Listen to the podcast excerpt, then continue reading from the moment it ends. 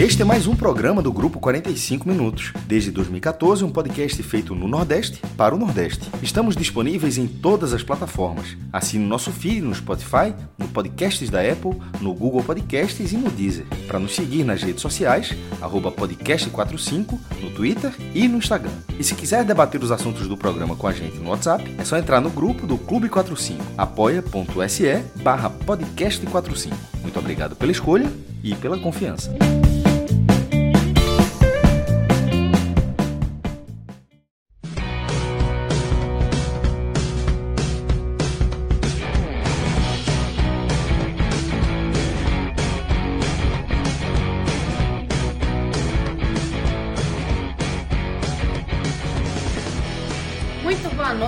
Quem está acompanhando a gente aqui na live. Eu sou Juliana Lisboa, para quem não me conhece. Estou aqui com o maestro Cássio Zirpoli, João de Andrade Neto, meus colegas, com Danilo Melo e Clisman Gama na edição, que vão transformar essa live no podcast, no telecast, que obviamente quem já está escutando sabe muito bem disso, porque nosso formato é multidimensional, a gente está em todas. Então, a gente vai tratar de duas sessões aqui nessa mega live, esse mega telecast, né? Vamos falar das séries C e D do Campeonato Brasileiro, né? Com destaque, obviamente, para o rebaixamento do Santa Cruz, que cai da série C para a série D, e também os jogos dos times nordestinos da Série A, né? Como, por exemplo, Esporte Atlético, Mineiro, né? Bahia e Bragantino, Ceará e Santos também. Então, muita coisa para a gente falar, muita coisa aí para a gente analisar. E aí a gente vai, então, ter uma troca aí de uma, uma substituição técnica, meio tática, né? Depois dessa primeira sessão, vão sair Cássio Zirpoli e João de Andrade para poder curtir o, o, o, sábado deles, né? Muito, muito mais que mérito. E aí a gente vai ter a nossa segunda parte da análise, né? Com Cássio Cardoso, né? Com Thiago Minhoca então, vai ter muita análise, muita informação e muito conteúdo para você que está aqui acompanhando a gente. Mas eu quero te dizer que, ó, você que mora no Recife, eu sei que assim, esse, esse primeiro momento dessa live, dessa, desse telecast, para você que está escutando a gente, e você que é pernambucano, é realmente é doído, é complicado. Mas você que mora no Recife e está precisando fazer uma reforma na sua casa, você que está precisando comprar alguma coisa para sua casinha, assim, você que, que quer fazer uma. quiser deixar sua casa mais com cara de casa, com mais. Uma, uma, reforma. O que, que não falta é problema, uma, uma, uma porta que não está abrindo, uma. Não, uma mas às vezes, sabe, sabe, é. maestro? Eu acho que às vezes você quer deixar a sua casa com mais cara de casa, ah, sabe? Você quer trocar um móvel, você quer. Você quer... É... E você vai na. Veja, isso aí a parede é, tá é cansada já, tem que dar uma lixinha. Aí você vai, quer comprar um, um, um, deixar a cozinha uma com um aspecto diferente, uma almofada, uma, na cozinha um, um, negócio diferente, um utensílio diferente. Isso, meu irmão, isso é, é o clássico. Eu, eu gosto muito de fazer isso aqui, né? Vitor já sabe bem que volta e meia eu, eu, eu, chego em casa com um negócio, é uma mudinha de planta, é uma almofada mais bonitinha, é um Total. quadro novo para você colocar em casa. Então, para você que mora no Recife, já sabe, loja do condomínio você tem tudo que você, realmente tudo que você precisa. Eu gostaria muito que tivesse isso aqui em Salvador, então marcas, atenção. É, você tem tudo para decoração, tem presente, tem até artigo para festa. Eu acho sensacional. E você tem também preços de, assim, como se fosse atacado, né? Porque. É, Preço, preço muito mais em conta. É aquele, aquele é velho. Aquele... Muito mais em conta. Você tem no próprio site, né? Você tá, entra na a loja do condomínio.com.br. Você já dá para ter uma noção muito boa, porque você tem é, materiais né, e produtos de excelente qualidade a preços realmente muito mais em conta. Então. Aí... E, e, e de marcas e das, das principais marcas, né? Exatamente, das, das principais das marcas. marcas. Então mais... é, é, é, é, muito jogo. é muito é, bom.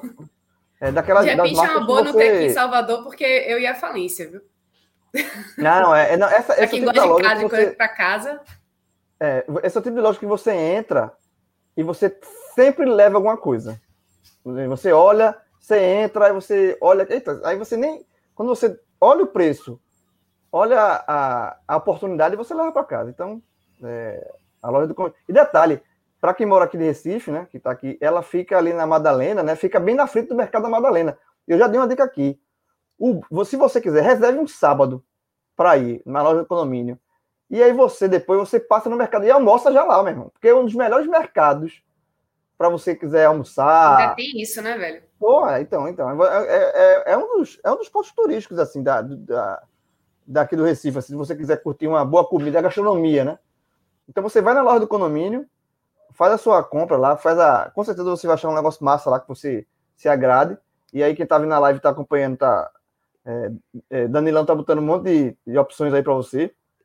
E depois, ainda para finalizar, bate um rango lá no mercado. Da, da... É, meu irmão, é, é, um, é um. Sucesso. É um, programa, é um programaço um dia de sábado, no sábado, no sábado de tarde assim, pô. Pronto. Vale a pena. Marcou aí. É só marcar, leva a família e, e, tenta segurar o cartão de crédito, viu? Porque tem muita, muita coisa boa aí, muita promoção massa para aproveitar. Bom, vamos então começar, né? Muita gente aqui participando da live já e a gente nem começou direto, jeito, né? Então, vamos lá. Primeiro começando aí pelo Santinha, né? Que, assim, a gente já estava até comentando antes de, de rolar o, a gravação e era uma, uma questão, assim, era uma, era uma pedra cantada aí já, né? Era algo que a gente já estava esperando há algum tempo. Era 99,8%, gente... Juliana, a chance de cair. É, e na última live que a gente participou, tava eu, Cássio e Felipe. Né? Não foi no sábado passado, foi quando o Santos perdeu pro alto. A live já foi toda, não estava sacramentado, né? Sacrament... A, a, a, rebaixamento matemática veio somente neste sábado, dia é, 18, né? Estou perdido no tempo, mas enfim. É, veio neste sábado dia 18 de setembro, mas na live passada, de uma semana atrás, a gente já tratou como rebaixamento certo, porque de fato era uma coisa muito, muito, muito improvável. E eu acho que não tinha, com todo respeito, acho que não existia nenhum torcedor do Santa, nenhum, que estava esperançoso.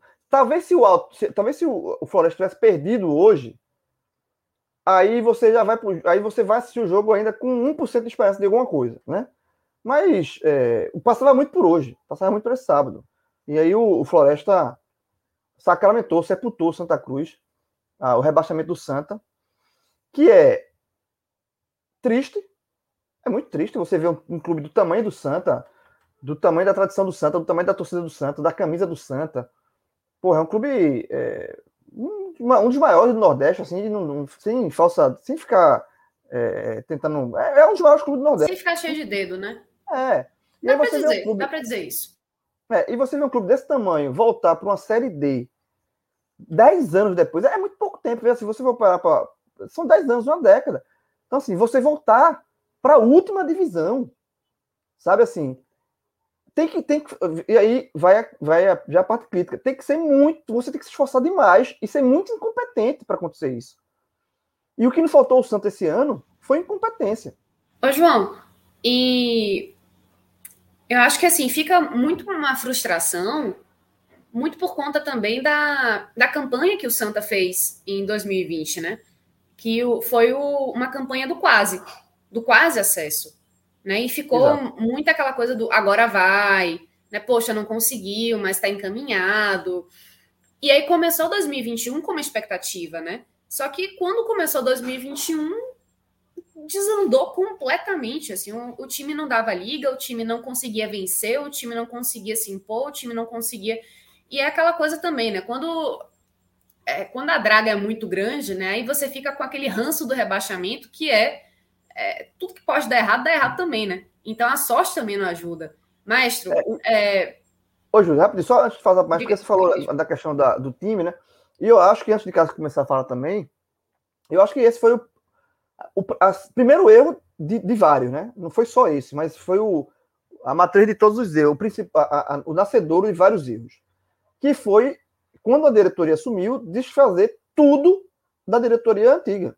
Porque entrou uma diretoria que era oposição, com muita. É, entrou, que a gente chama, nos braços do povo, porque era, é, tinha, tinha um apoio popular muito grande quando ela foi eleita, porque ela foi de oposição. E aí para ela marcar um, um, um uma, deixar a marca dela, ela simplesmente ela optou por destruir tudo da gestão Tratou anterior. como terra arrasada, né? Exatamente, não poderia nunca. Nunca. Santa Cruz, ano passado, ele, ele bateu na trave pro acesso. Ele tinha coisas a corrigir? Óbvio que tinha. Qual é o clube que não tem?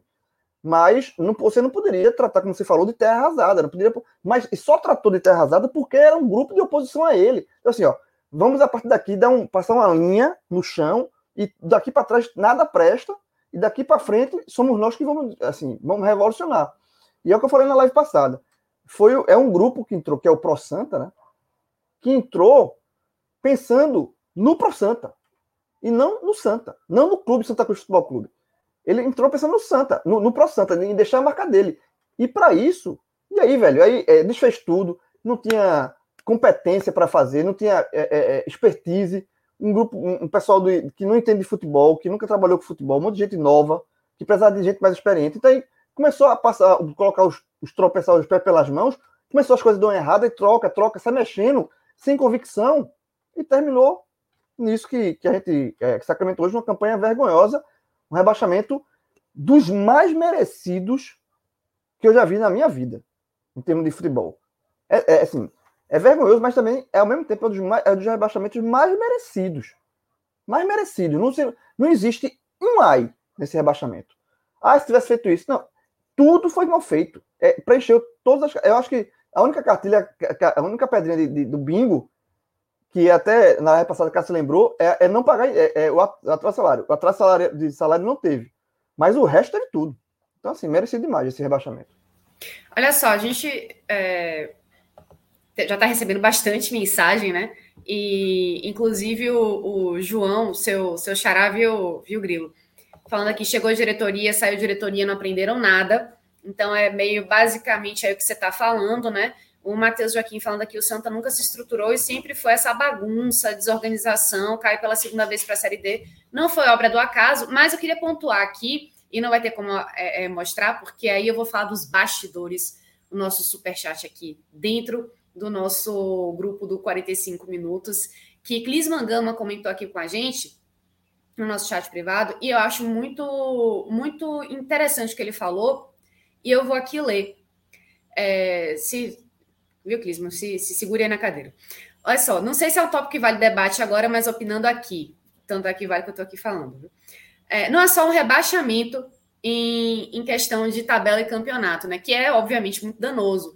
Mas ainda é maior na dimensão do clube dentro do cenário do futebol nordestino e nacional, porque há pequeno Santa Cruz no nível ainda mais forte do que aconteceu em 2008, e acho que isso que está acontecendo também é muito por conta de 2020, como a gente já falou aqui agora. É, Maestro, quero ouvir você agora. Dê aí sua, sua opinião. Concorda aí com, com o nosso colega Clismo? É muito pior. É, ali, teve, ali tem um fator pesado que foi uma queda sem freio. Foi A em 2005, não, A em 2006, B em 2007, C em 2008 e D em 2009. E aqui, aqui caiu novamente, mas foi caiu da A para B, caiu direto da B para C e ficou quatro anos na C até cair na D. É, de toda forma, você pegando aquele primeiro ano, que é 2006 é, para cá, são 15 anos. Isso acho que é inédito no mundo. No Brasil é inédito. Se eu coloquei no, no mundo eu não sei, talvez seja, mas no Brasil é inédito. Em 15 anos, o Santa caiu da A para D duas vezes, pô em 15 anos. Porque, tipo, você pode cair da, da, Tipo, você viveu na C e caiu para D. Tem time que nunca chegou na A, tem time que chegou no máximo na B e de repente tá na D de novo. Mas não, o Santa é um time que consegue bater no teto. Ele bate na primeira divisão e da primeira divisão ele vai para a última. E repete isso em 15 anos. Tipo, né, 50 anos depois, o Santa vai da A para D na 15. Em 15 anos, o Santa vai da A para D pela segunda vez, pô. Assim, isso é uma vergonha. É, é assim, uma, uma estatística muito difícil de entender. Aí, aí por que, que agora é pior se lá foi uma queda direta? A queda de 2008, a D surgiu, a Série D surgiu em 2009. A Série C já era uma vergonha muito grande, porque em 2008 a Série C era a última divisão, não havia Série D. Então, quando você estava na Série C em 2008, aquela era a última divisão do futebol brasileiro. E era, um, era um campeonato enorme, acho que uns 60 times. E ali, foi durante o campeonato foi criado, vai ter, vai ter a Série D, justamente para enxugar a terceira divisão e a Série D passar a, a, a juntar esse bolo maior de times e muitos times é, cairiam da Série C para D. Tanto é que a campanha do Santa ali, é, o Santa terminou, deixa eu até colocar a colocação exata, em 29. Mas, assim, outros tantos caíram, de muita gente na frente, porque só foram 20 times. Na, na verdade, só 16 sobraram, porque os quatro subiram, 16 e quatro que vieram da B, ou seja, deram, deram 20 times. Do 17 para baixo, todo mundo caiu. Muita gente caiu depois do Santos, o Santa caiu na segunda fase. É, teve, teve time eliminado na primeira fase que já estava rebaixado. E aí, ou, ou, seja, é, foi, um, foi um rebaixamento. Mas era um rebaixamento de um modo diferente, era um grupo mais, era um grupo mais curto, o campeonato era mais difícil, e tipo, você estava com um foco completamente diferente, e daqui a pouco chega informação, meu amigo, se tu não passar de fase, tu está rebaixado. Agora não. Agora é um campeonato estruturado, de, muito, mais, muito mais longo, 18 rodadas, caindo os dois últimos de um grupo de 10 e falando com todo respeito, mas assim, com todo respeito, mas também você não precisa negar os fatos. O Santa é muito maior do que o Floresta, muito maior do que o Jacuipense, muito maior do que o Altos, é maior do que o Botafogo, já não é muito maior, é maior do que o Botafogo, é, é, é do mesmo top do, do Paysandu, pode ter discussão um pouquinho mais baixa assim, mas vai de qualquer lugar, mas é no mínimo ali, você orbita o, a mesma, o mesmo cenário, é maior do que o Tom Benz, maior do que o Volta Redonda, então assim, num grupo como esse, o Santa ele foi rebaixado antes de entrar em campo pela 17 rodada. Um campeonato tem 18 rodadas. O time jogou 16 jogos, já está rebaixado. Tipo, e não cai 4 de 10, não. Né? É, tipo, né? cai 2 de 10. 2. Então, assim, é um rebaixamento inacreditável. Como o João falou, e eu também já tinha dito isso mais cedo também, eu concordo. Dos, dos, das vezes que o Santos já foi rebaixado, todo mundo já foi rebaixado aqui. Todo mundo que assiste esse programa aqui tirando algum torcedor do Flamengo, que aqui tá, tá assim muito tranquilo. Acho que é Flamengo, São Paulo e Santos. Tirando esses três no Brasil, todo mundo que tiver aqui já, já tem um rebaixamento para contar, na, contar na vida. Então é, faz parte da vida.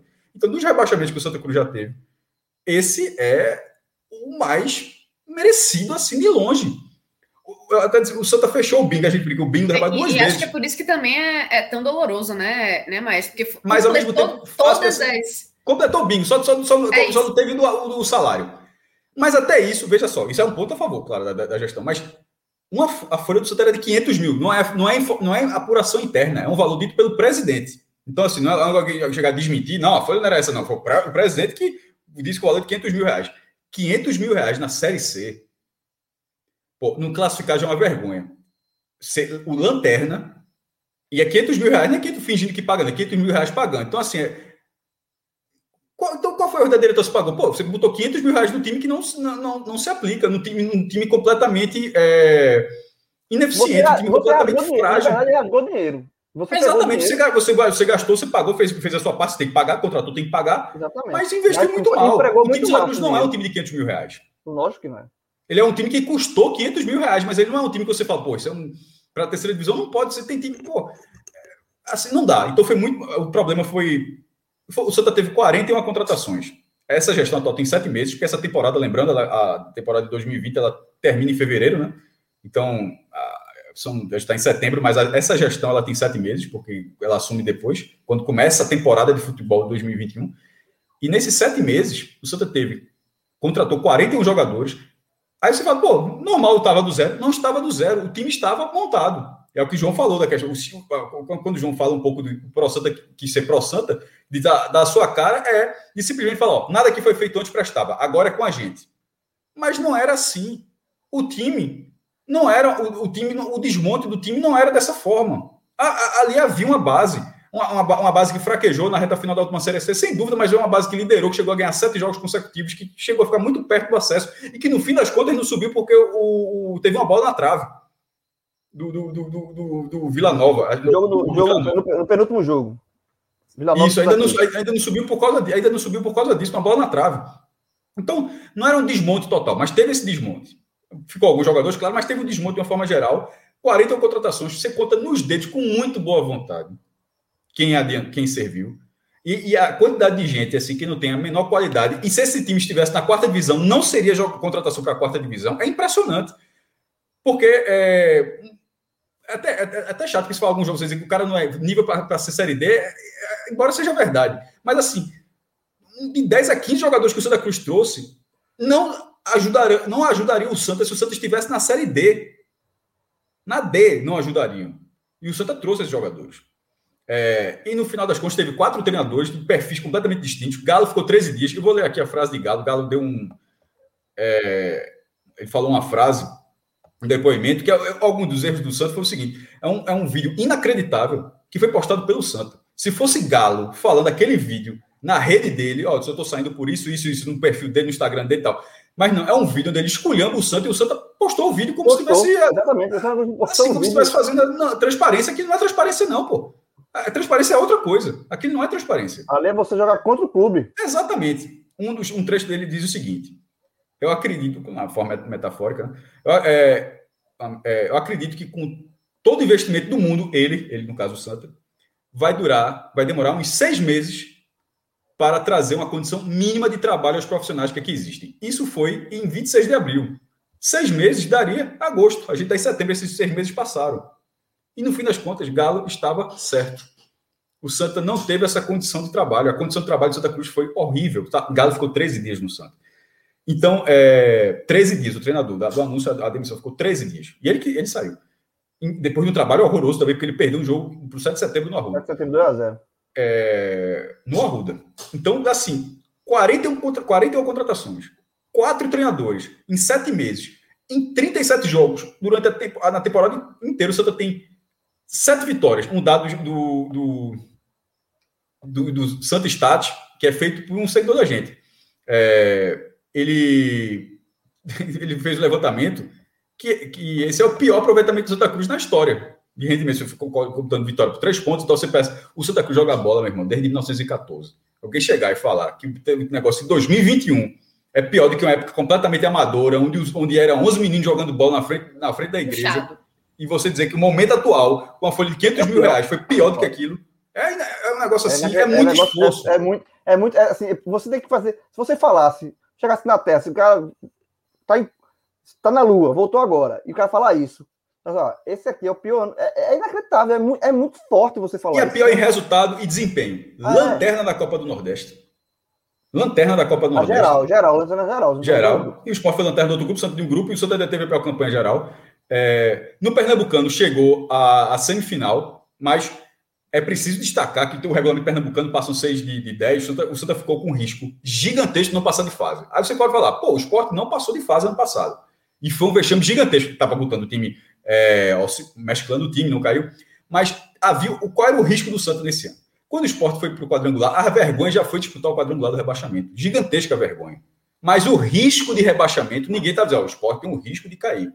O Santa, quando estava na iminência de não passar de fase, lembrando, passou de fase, o Santa passou de fase, havia um temor de dizer, ó, esse time no quadrangular tende a sofrer. Tem, tem, tem exatamente. Isso, isso, tende isso, a sofrer. Felipe, então, o jogo contra o alertou muito isso. Felipe, muito. Felipe, muito Felipe falou, já, tende a sofrer. Então, assim, a, o Santa comemorou a classificação, não era por estar na briga, vamos comemorar a classificação, vamos brigar pelo título pernambucano. Mas isso é uma consequência. É simples de evitar um risco maior. Vai para a Copa do Brasil, passou da primeira fase. Pegou o Ipirão, fez, fez, fez, fez seu papel, ganhou 560 mil reais pela primeira fase e 675 mil reais pela segunda fase, fez o seu papel. Só que o seu papel também era na segunda fase, de ir para a terceira. Ou, caso fosse eliminado, porque a Copa do Brasil é assim, o jogo foi um jogo só, no Paraná, contra o Cianorte, que a partida tivesse sido digna. Ali ficou, para mim, ali ficou a semente, eu disse, meu amigo, esse ano vai ser, vai ser uma merda. Porque eu considero uma das atuações mais lamentáveis. Eu já falei isso aqui 200 vezes, por isso que eu repito. Porque o cara vai buscar o vídeo aí, sempre digo a mesma coisa. Uma das atuações mais lamentáveis que o Santa Cruz já teve, que eu já, que eu já tenho visto. Eu já vi muito jogo do Santa é, o Cianorte com Santa Cruz. Um jogo que valia 1 milhão e 700 mil reais. O tanto que valia para um time que não tem receita, terceira divisão não tem cota da televisão, e ter tido uma atuação tão medíocre, tão vergonhosa como aquela do Paraná. Só um ponto nesse, sobre esse jogo que você está falando. E é, é, tudo, que, tudo, é, tudo que você falou é verdade. Foi um jogo. Você não deu um chute na barra, um chute em gol no jogo. Naquele jogo ali, no dia daquele jogo, Galo foi anunciado. Mas houve um. Tava tudo certo, mas houve um, um, um certo. É, ficou uma coisa em suspenso, porque quando o Galo viu o jogo, ele se assustou. Quando ele, ele nem não tinha assumido o clube ainda. Mas, ele, obviamente, ele está assistindo o jogo, ele, ele ia dirigir aquele time.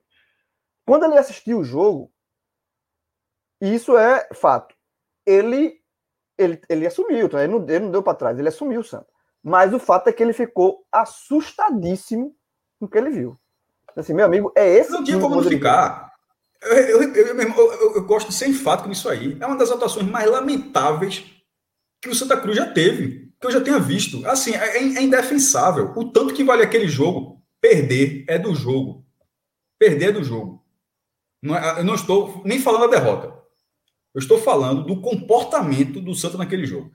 Aí depois aquele junto com o Copa Nordeste e chegou essa Série C que a gente já viu, onde foi mal do início ao fim. Teve ali quatro jogos nesse retorno, duas vitórias, dois empates ali, que é, ensaiou alguma coisa, mas no fim das contas, o, reba o rebaixamento ele é merecido, como, como Juliana falou, doloroso, vai doer, vai doer bastante, mas assim, ao mesmo tempo ele é você, não, você não fica, pô, aquela bolinha, meu irmão, se entra, aquele é, não lance, tem, não, não sei o que, não vai ter nada disso. Não, tem. vai ser o rebaixamento, infelizmente, vai ser o rebaixamento mais fácil de assimilar.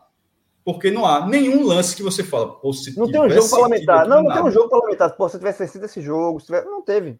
E, e Ju, só para só pegar daqui, é, entre todos esses dados que, que Cássio falou, de desorganização e, e como sabe que foi mal planejado, eu vou dar um que pode parecer besta, mas não é tão besta, não.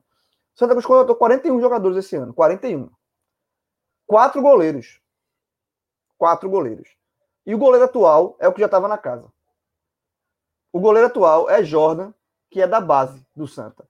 Então, assim, o, Santa, o Santa Cruz contratou esse ano Gease, Marcão, Felipe Silva e Martim Rodrigues. Esses dois últimos já, já não estão no Santa. E, e, e nenhum dos quatro é titular.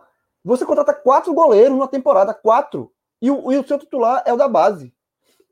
Assim, pode parecer besteira, mas é só um exemplozinho do quanto foi mal planejada a, a, a, temporada do Santa. E, e fica a expectativa sobre o custo disso, é sempre torcendo, já que está pagando em dia, para que todas as rescisões também sejam tudo certinho, porque Exato. caso não, vai ser muita ação. só, também, uma quantidade de jogadores dessa. Vai ser muita ação na justiça. E, e, e só respondendo a pergunta que Clisman botou no, no privado para a gente, que você leu, Ju, sobre a questão da, da diminuição do tamanho do Santa. Veja só, isso é um, é um ponto de fato a, a, a, ser levantado, porque o Santa Cruz, desde que existe é, pontos corridos no brasileiro, em 2003 para cá, é, isso foi até um levantamento que nosso amigo André Galindo colocou no Twitter dele. Né? É, o Santa Cruz disputou duas vezes a série de 2003, 2003 para cá, desde que existe pontos corridos. Fez de 2000 para cá, mas é só para o século XXI, tá no, tá no é, recorte. E pronto. Aí, aí, aí eu tô pegando na tuitada de Galindo. Duas, ele disputou duas vezes a Série A, sete vezes a Série B, sete vezes a Série C e quatro e já vai, e vai para a quarta Série D. Então, assim, metade do tempo o Santa Cruz flutuou entre as séries C e D. Eu, tenho, eu, eu acho que ainda consegue ficar, o recorte consegue sendo, ficar sendo que uma da pior do que é, esse, João. Sendo que uma da Série C, que foi aquele era a última divisão. Isso. Mas eu acho que esse recorte consegue ficar pior. Porque a Série C, quando, é, a Série D não existia, mas a Série C, como você, como você acabou de falar, veja só, você acabou de falar, quando o Santa vai para a Série C, a Série C era a última divisão do futebol brasileiro, certo? Exato. Então o recorte, eu fiz o recorte da seguinte forma. No momento em que o Santa pisa pela primeira vez na última divisão, que foi a Série C de 2008, certo? Que ali o Campeonato Brasileiro da A e da B tinham 20 times. Naquele momento, o Santa deixa de ser pela primeira vez, um dos 40 principais times do Brasil, numa divisão do Campeonato Brasileiro, certo? Certo. Pronto. Certo. Dali para cá, o recorte são, é o seguinte: são 15 anos. Uma vez na A, três vezes na B, sete na C, quatro na D. Ou seja, em 11 dos 15 dos últimos 15 anos, o Santa não foi um dos 40 times do Brasil. É foda. Em 11 dos últimos 15. Ou seja, ele, ele, saiu desse momento, ele saiu dos, dos 40, que foi quando ele, quando ele saiu da B 2007. Daquele momento para como é que foi a vida do Santa Cruz, que é até hoje. 11 em 15, ele não foi um dos 40 times do, do país. E assim, pela história, é óbvio que o Santa é um dos, não é um dos 40, é um dos, dos 30, do, dos 25, dos 20, entre entre, entre 20 e 30 times do, do país, no mínimo. Mas nesse momento, na bola, ele não é há muito tempo 40. E nesse momento, agora, ele não é nenhum dos 60. É foda. E isso diminui. Veja, e aí, é, é, colocando no jogo, é óbvio que diminui. É triste falar isso, mas diminui o clube. Você, você passa a não frequentar essas divisões e você passa a não fazer parte desse time, desse grupo. Tava assim, quando fala Santa Cruz não é clube de Série C, não é clube de Série, de série D, não é. Mas é você fala isso baseado na história do Santa, na torcida do Santa, Mas é, o tempo vai passando, gerações de torcedores vão se formando. Então, Cássio acabou de falar de 15 anos, 11, você não estava fora do entre, entre Série A e B, que são as divisões que têm televisionamento, é, é são as, é, é, as, divisões que têm pay-per-view, sabe? Então, assim, para um torcedor de 15 anos, de 20 anos, um, um, um, um, jovem de 20 anos, um adulto de 20 anos, você chegar para ele e dizer, velho, o Santa Cruz é um dos maiores clubes do Nordeste, é um dos. Você, para convencer esse cara, vai ser difícil. Porque o Santa acaba não fazendo parte dos debates nacionais. Porque os debates nacionais, como você fala, vão até a segunda divisão. Da, da, da terceira para frente, ele não, não, chega a ser debate, chega a ser curiosidade. Olha, lá nascer, o Santa, ah, Santa é. e Paraná foram é, rebaixados. Nota, é, nota, de rodapé, nota de rodapé. Isso. Então, assim, isso que João falou das gerações, eu também tratei no posto, João. O Santa conseguiu. Eu não li, viu? Vê só, não li. Eu, eu, é, mas é assim, mas depois de uma olhadinha, mas trata muito disso. É, o Santa conseguiu, isso é uma proeza, de reapresentar, no caso, apresentar naquela primeira vez, para uma nova geração de torcedores. Porque já, já, já me fala de gerações de 10 e 10 anos, né? Cara, é. 10, 10. Aí teve lá aquela geração que viu a Série D, em vez daquilo virar uma mancha, uma mancha ali, uma, servir de aprendizado, ó, teve uma época que foi muito difícil. Aí o Santa vai lá e eu até disse, reapresenta aqui, ó, para todo mundo ver, viver, de novo, viver de novo isso aqui. Para uma geração que ia crescer, porque a gera, depois que o Santa sai daquela Série D, o Santa, o Santa ganha cinco campeonatos pernambucanos em seis anos, ganha a Copa do Nordeste, ele consegue os acessos, ele volta para a primeira divisão. Então, é, ele conseguiu, assim, para a geração, só isso aqui é o Santa Cruz. Mas aí acaba tendo, fala, isso aqui também é o Santa Cruz. Mais, mais uma vez. Então, assim, é, é muito grave. Mais uma geração de torcedores, quando eu falo torcedores, é criança, certo? Torcedores novos o mais velho que nem a gente aqui tá vendo, tá vendo todo, tá vendo pela segunda vez, claro. Tô falando assim, crianças que estão que não tinham a menor noção disso aí, que estão começando entendimento e já, já naquele trabalho de convencimento que hoje é muito maior, né? Tem até, você, você concorre até com o mercado internacional, Manchester City, Chelsea, essa coisa toda, e de repente só ser o amor do seu pai, do seu tio, da sua mãe, da sua irmã, qualquer coisa assim que, que leve você para o campo e você tem uma concorrência muito grande e você está entrando no futebol com uma bronca desse tamanho para torcer. Você vai torcer num campeonato que não existe. Ele só vai voltar a ser um dos 40 maiores, na melhor das hipóteses, em 2020. Daqui a dois anos, pô. É, então, assim. Velho, no mínimo, é, é porque no vai mínimo. ser foda para sair da série dele. Vai ser, é difícil. Eu cansei de dizer, a série C é muito mais fácil do que a D. Muito mais fácil. E a série C, a série D, o próprio Santa demorou a sair, não saiu de cara quando disputou a primeira vez. E você vê, o América do Natal tá cinco anos. Sergipe hoje foi eliminado pelo Campinense porque os jogos são chatos.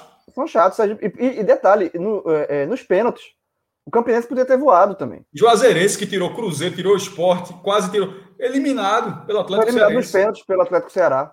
Justamente então, assim, a especialidade é... dos caras, dos caras. Exatamente, foi eliminado. Então, assim, é, é, é uma competição muito traiçoeira. São três mata-matas. E mata-mata, você sabe como é mata-mata, né? Um jogo não tem, não tem VAR. Passar, tem que passar por três. É, não tem VAR, não tem árbitros da, da, do primeiro escalão, obviamente. São jogos que pouca gente vê. Então, assim, é, são três matamatas desse nível, assim. Então é difícil. Então, assim, é, a diminuição do Santa enquanto clube, ela está existindo. Infelizmente está. Não, não, também não dá para a gente ficar falando que não está, porque aí é, seria um contrassenso. É, a, a gente quer que o Santa Cruz a gente sabe, a gente, da geração mais antiga, eu, Cássio, é, a gente sabe que o Santa Cruz não é isso. A gente sabe o tamanho do Santa. A gente cresceu com o Santa Cruz, a gente sabe das histórias do Santa, Santa Cruz da 70, tem tudo isso. Mas o Santa Cruz, enquanto clube, é isso. É, é para um, um, um, um, adulto de 20 anos, ele olha o Santa Cruz, ele não faz ideia do, do que é o Santa Cruz. Sabe? Porque, para ele, o Santa Cruz é aquele time simpático, lá do Recife, que tem muita gente, que tem muita gente, mas, simpático, mas não deixa de ser simpático, porque tá ali. É, é, é quase um folclore. Assim, Velho, assim, um cara de 30, você falou 20, mas se for falando de 30, um cara de 30 anos nunca viu o Santa Cruz ficar na primeira divisão, jogando na primeira divisão e não ser rebaixado. 30, é. o cara tem 30 anos. Também, outra coisa também é que assim. É, eu imagino que a família pode ter uma, uma parcela muito grande também, né, de, de formar novos torcedores, né? Então, é, você tem um filho e você tem uma ligação muito forte com o time, então você passa isso adiante, mas como é que essa pessoa que está se formando agora, em ter um filho, em tendo um sobrinho, em tendo. Como é que ela vai passar adiante uma coisa que ela não enxerga, que ela não vê por conta própria? Né? Como é que isso transforma a relação que ela tem com um clube que ela não vê. É, como vocês falaram, né? Não vê vencer, nem ter alguma expressão que ela já ouviu falar é, que teve. Né? Nacionalmente né? é, um time, não, é um time menor, assim, e é muito. Isso mancha muito a, a, a o clube, assim, a, a, você divulgar esse clube, sabe? O clube é futebol o... pernambucano, né? O Santa Cruz é uma fatia enorme de futebol pernambucano. É, assim, essa certeza. queda do Santa é, é, um, é um. Tudo que a gente está falando aqui, não é só o Santa Cruz que está sofrendo isso, não. O futebol pernambucano sofreu um. Sofre que vem. E muita gente está comentando isso, viu, viu, maestro, aqui na, na nossa live e no, nos comentários aqui, né? É, muita gente criticando o futebol pernambucano como um todo, não poupando críticas apenas a, ao futebol do Santa Cruz, mas falando que o, o, o, futebol de Pernambuco precisa se modernizar, precisa melhorar bastante, né? precisa acompanhar o, o, o ritmo do futebol brasileiro, porque está ficando para trás. Né? E se não, não cai, ou se não, não leva tantos vexames assim, não, não significa que está certo, que está no caminho certo, né? Então, os resultados de hoje, por exemplo, mostram isso, né? É, nenhum dos times venceu. Um foi rebaixado, o Náutico, que a gente vai entrar em, em, nesse, nesse é, mais especificamente nesse jogo agora, também perdeu na Série B. O esporte perdeu também na Série A. Então, é claro, ah, é um recorte muito específico. Mas será que é mesmo? É um recorte muito específico, mas que de repente você pode mostrar uma realidade que já está se apresentando há algum tempo e que a tendência é que a gente veja isso se repetindo caso essa busca pela modernização não aconteça, né? João, tem um probleminha para resolver é.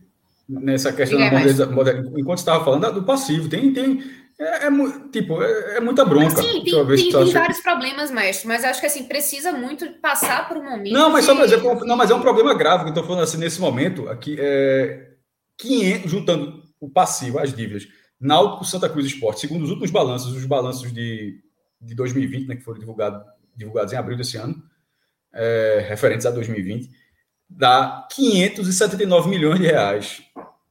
É, a, a, o número é o seguinte: 218 do Santa, 200 do Esporte e 160 do Náutico. Isso é. Aí, aí, aí, tipo, o Flamengo deve muito. Só que uma coisa é o Flamengo devendo isso e aí a receita do Flamengo se aproximando de um bilhão de reais. Você, pô, você é. tem a receita, você tem que controlar. Tem como, o Santa agora, com 218 milhões, ele vai para uma temporada que não está na Copa do Brasil. Que ele vai jogar agora preliminar da Copa do Nordeste. Se não entrar, não entra dinheiro da Copa do Nordeste. Tipo, se ele não passar em dois mata-matas da, da, da Copa do Nordeste, ele precisa passar dois mata-matas para ir para a fase de grupos. Se isso, não, se isso não acontecer, o Santa só terá em 2021 o Campeonato Pernambucano e a Série D. Não paga nada e não, que também não paga nada. E a Série D, e com uma dívida desse tamanho. Então, assim, é, é chato. Assim, e, com, e com uma torcida, e com uma torcida, Cássio, é, caso o Santa Cruz não passe, não passe para a Copa do Nordeste, certo? Que é uma coisa natural, assim, é, pode acontecer, assim, é, hoje seria até uma surpresa se o Santa Cruz conseguir passar de dois mata-matas. Mas, enfim, Santa Cruz não, não, na Copa, não está na Copa do Nordeste, ele vai estar no Pernambucano, que não paga nada de cota, zero, não vai. E na Série D, que obviamente não tem cota. E, mesmo com a volta, né, da, os, os, públicos, os estádios vão começar a receber público, né? A Série B já vai ter público a partir da próxima rodada, os, os jogos, a, a, a, os torcedores vão voltar, né? Vai ter essa liberação, mas sem, na minha visão, eu posso estar errado, mas assim, eu acho que não vai ter um abraço da torcida. Tipo, a torcida do Santa Cruz não vai carregar Talvez o nas costas. Em termos de protesto, né? É, mas assim, mais de financeiro, de ir para clube, de encher estádio, de fazer renda. Porque o, qual vai ser a principal fonte de renda do Santa Cruz ano que, ano que vem, 2022? Vai ser bilheteria. E eu acho que essa bilheteria do Santa não vai ser bilheteria das mais. Da, sabe assim, não é. Não, o Santa, eu acho que o, torcedor do Santa está muito machucado. É óbvio que se você decidir um título, fizer um time, for uma final do Pernambucano contra o Esporte, contra o Náutico, contra. Aí vai, o torcedor vai para ser campeão, é, nas fases na, na Série D mas vão ser jogos esporádicos ao longo, ao longo da temporada. Esporádicos. Você vai contar nos dedos da mão, de uma mão, talvez, os jogos onde o Santa Cruz vai ter uma grande renda no que vem. Porque eu, eu, eu não acredito que a Santa Cruz vai, vai levar, carregar o time nas costas como carregou em 2011, nos anos na, nesses anos, os primeiros na, na, Série D. Eu acho que não vai ter esse abraço. Eu, porque é filme repetido, é filme calejado. Então, assim, eu acho que o Santa Cruz vai penar muito para o ano que vem em termos financeiros. Eu acho que a folha do Santa Cruz, que foi 500 mil reais esse ano, bota uma folha baratinha, assim, muito. Eu acho que o Santa Cruz ano que vem tende a ter uma, a folha mais barata da sua história. Porque corre, se, não, tiver, se não tiver alguma mudança de transmissão, os Jogos Santa Cruz vão, vão passar na CBF TV, pô. É. Exatamente. Que é leve, que é o ex Aí você não tem patrocínio. Quem é que vai patrocinar um, um, um clube que não passa, que ninguém tá vendo? Entendeu? É muito difícil. Oh, mas assim, aí a gente vê também coisas que, que são difíceis de explicar, né? De, de paixão, de, de amor do torcedor, né? É, claro que a situação era complicada também, não era tão drástica como a, a do Santa agora, mas o Bahia, quando estava na Série C mesmo, enchia a fonte nova, né? Você tinha torcedor mas é, mas é, mas é, é que eu apaixonado falo, e ia. E mesmo mas... o Bahia, numa situação complicada também, precisando de, de resultados, de combinação de resultados. Mas é, um primeiro, é uma primeira queda, sabe? Assim, acho que é uma segunda. Você voltar, você remou tudo. O Bahia foi até da segunda, mas voltar, é porque a segunda encaminhou. O Bahia é ficou dois anos. É, né? Mas você foi. voltar de novo, tipo assim.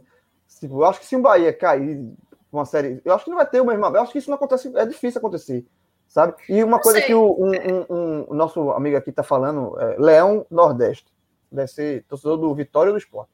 É, colocou aqui ou do Fortaleza. ou do Fortaleza, verdade.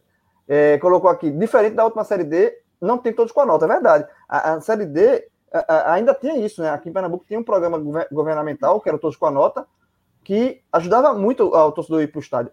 Não tem mais esse programa. Não tem mais é. essa ajuda. Então, assim, é mais um, um indício de que não vai ter esse abraço. Aqui na Bahia a gente tinha o Sua Nota é um Show. Aí é, não tem mais, dava né? também, né, para ir para o estádio. Vitor Vilar, ele está interessadíssimo em que a gente discuta isso aqui, então ele tá, colocou aqui pela segunda vez, já tinha anotado a primeira vez, mas ele botou de novo aqui para o debate, né? Falamos muito no peso do CEP para times do eixo e até que ponto o Santa Cruz não é beneficiado regionalmente pelo CEP também. Acho que não só pelo CEP, mas pela história também que é o, beneficiado. O eu entendi a mas pergunta é... do Vitor. Eu também se... entendo, mas acho que vai, vai um pouquinho além do CEP. Se Vitor quiser, ele pode. De nada, entrar... se, Vitor, se ele quiser, ele pode entrar no link aqui e participar. Não, nada impede, não, viu, Vila? É participar do debate, não. É só entrar no link. Você, o link você tem.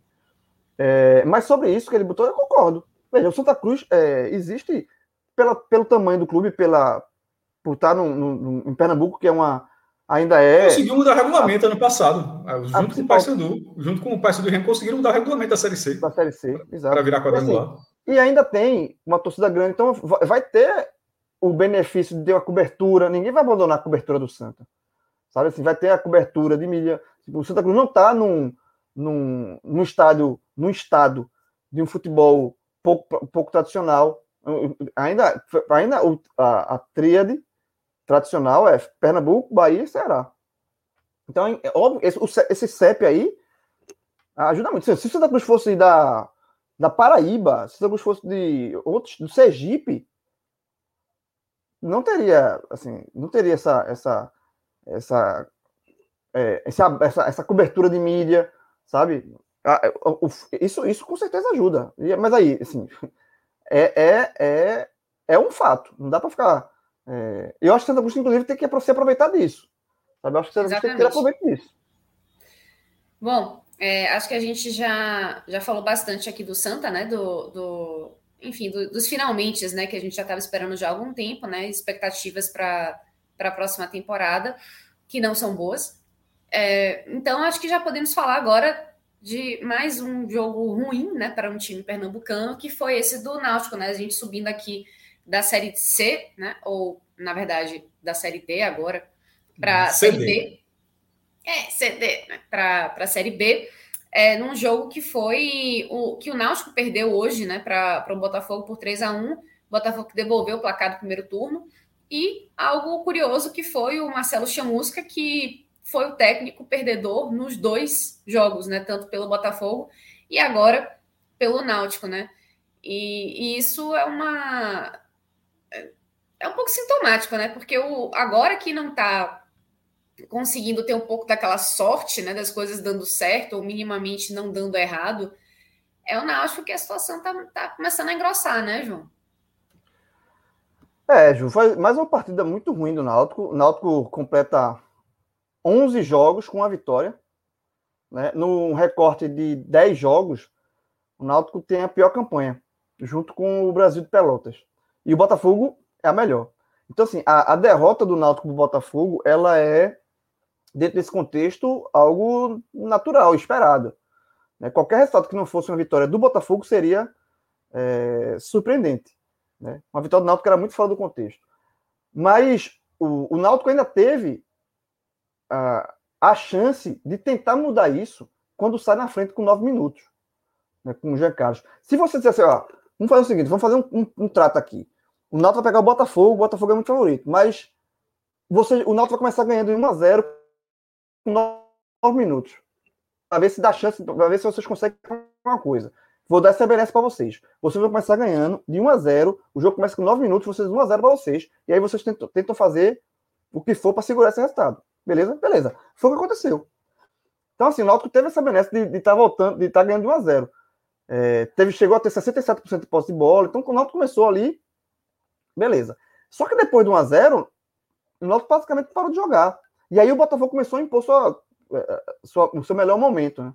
É, e o Náutico começou a mostrar suas fragilidades. O Náutico hoje é um time que cria muito pouco. Cria muito pouco. O Náutico hoje depende, hoje não, já de algum tempo, depende de Vinícius e Jean. São dois jogadores que tentam. O gol saiu na jogada de Vinícius e, um gol, e o chute de Jean. Se você ter esses dois jogadores, é, é, é, com esses dois já é praticamente nulo a criação, né? E, e imagina se esses dois. E aí o Náutico com 1x0, ele, qual, qual, era, o cenário? O cenário era muito claro. Era o Náutico se defender, porque o Botafogo ia para cima, e o Náutico explorar contra-ataque, porque o Botafogo daria espaço. Esse, isso era muito claro, tá? Todo, isso, é, isso é cartilha, bem abaixo do futebol. E o Náutico não conseguia explorar esse contra-ataque porque o Náutico não, teve, não tinha essa saída de bola. O Náutico é, hoje é um, é elenco com muitas limitações técnicas. Né? O, o, o Iago Dias, que o, que o Chamusca tentou mas jogar ali de falso 9, não, não, não, não, não, mais uma partida nula, não faz nada. É, o Luiz Henrique pela direita também não tem cacuete, não é esse jogador para puxar contra-ataque. Né? O Náutico tinha dois volantes muito pesadões, muito, muito é, é, é, de pouca qualidade no passe, que é de Javan e Trindade. Então o Náutico tem muita limitação. E o, e o Botafogo começou a pressionar, o Náutico não, não ofendia no contra-ataque, e, e, e, a virada do Botafogo ela foi construída de forma natural. O gol, primeiro, o primeiro gol do Botafogo, que demorou para sair, que, pra, até sair um chute fora da área, é, já estava muito maduro. O Botafogo explorando muito lado direito ali em cima da hereda. No, na volta do intervalo, o Chamusca não faz mudança, que também é uma coisa que eu não entendi. Porque você tá. Todo mundo tava vendo o jogo, aquele jogo ali, tá, tá. Todo mundo sabia, ó. Se continuar assim, o Botafogo vai virar. Se continuar assim, o Botafogo vai virar. E aí o, o Chamusca não, não mexe no intervalo, porque não tem justificativa não mexer. Tá muito claro que o Náutico estava sendo engolido pelo Botafogo. E o Botafogo, com seis minutos, aconteceu o que estava para acontecer. O Botafogo vira o placar. E a partir daí o jogo ficou muito mais para o Botafogo, o Botafogo muito mais perto de fazer um terceiro, como de fato fez, como para o Náutico empatar. O Náutico, teve, o Náutico nem chegou perto em nenhum momento de empatar o jogo. Sabe, não criou nada. O goleiro do Botafogo.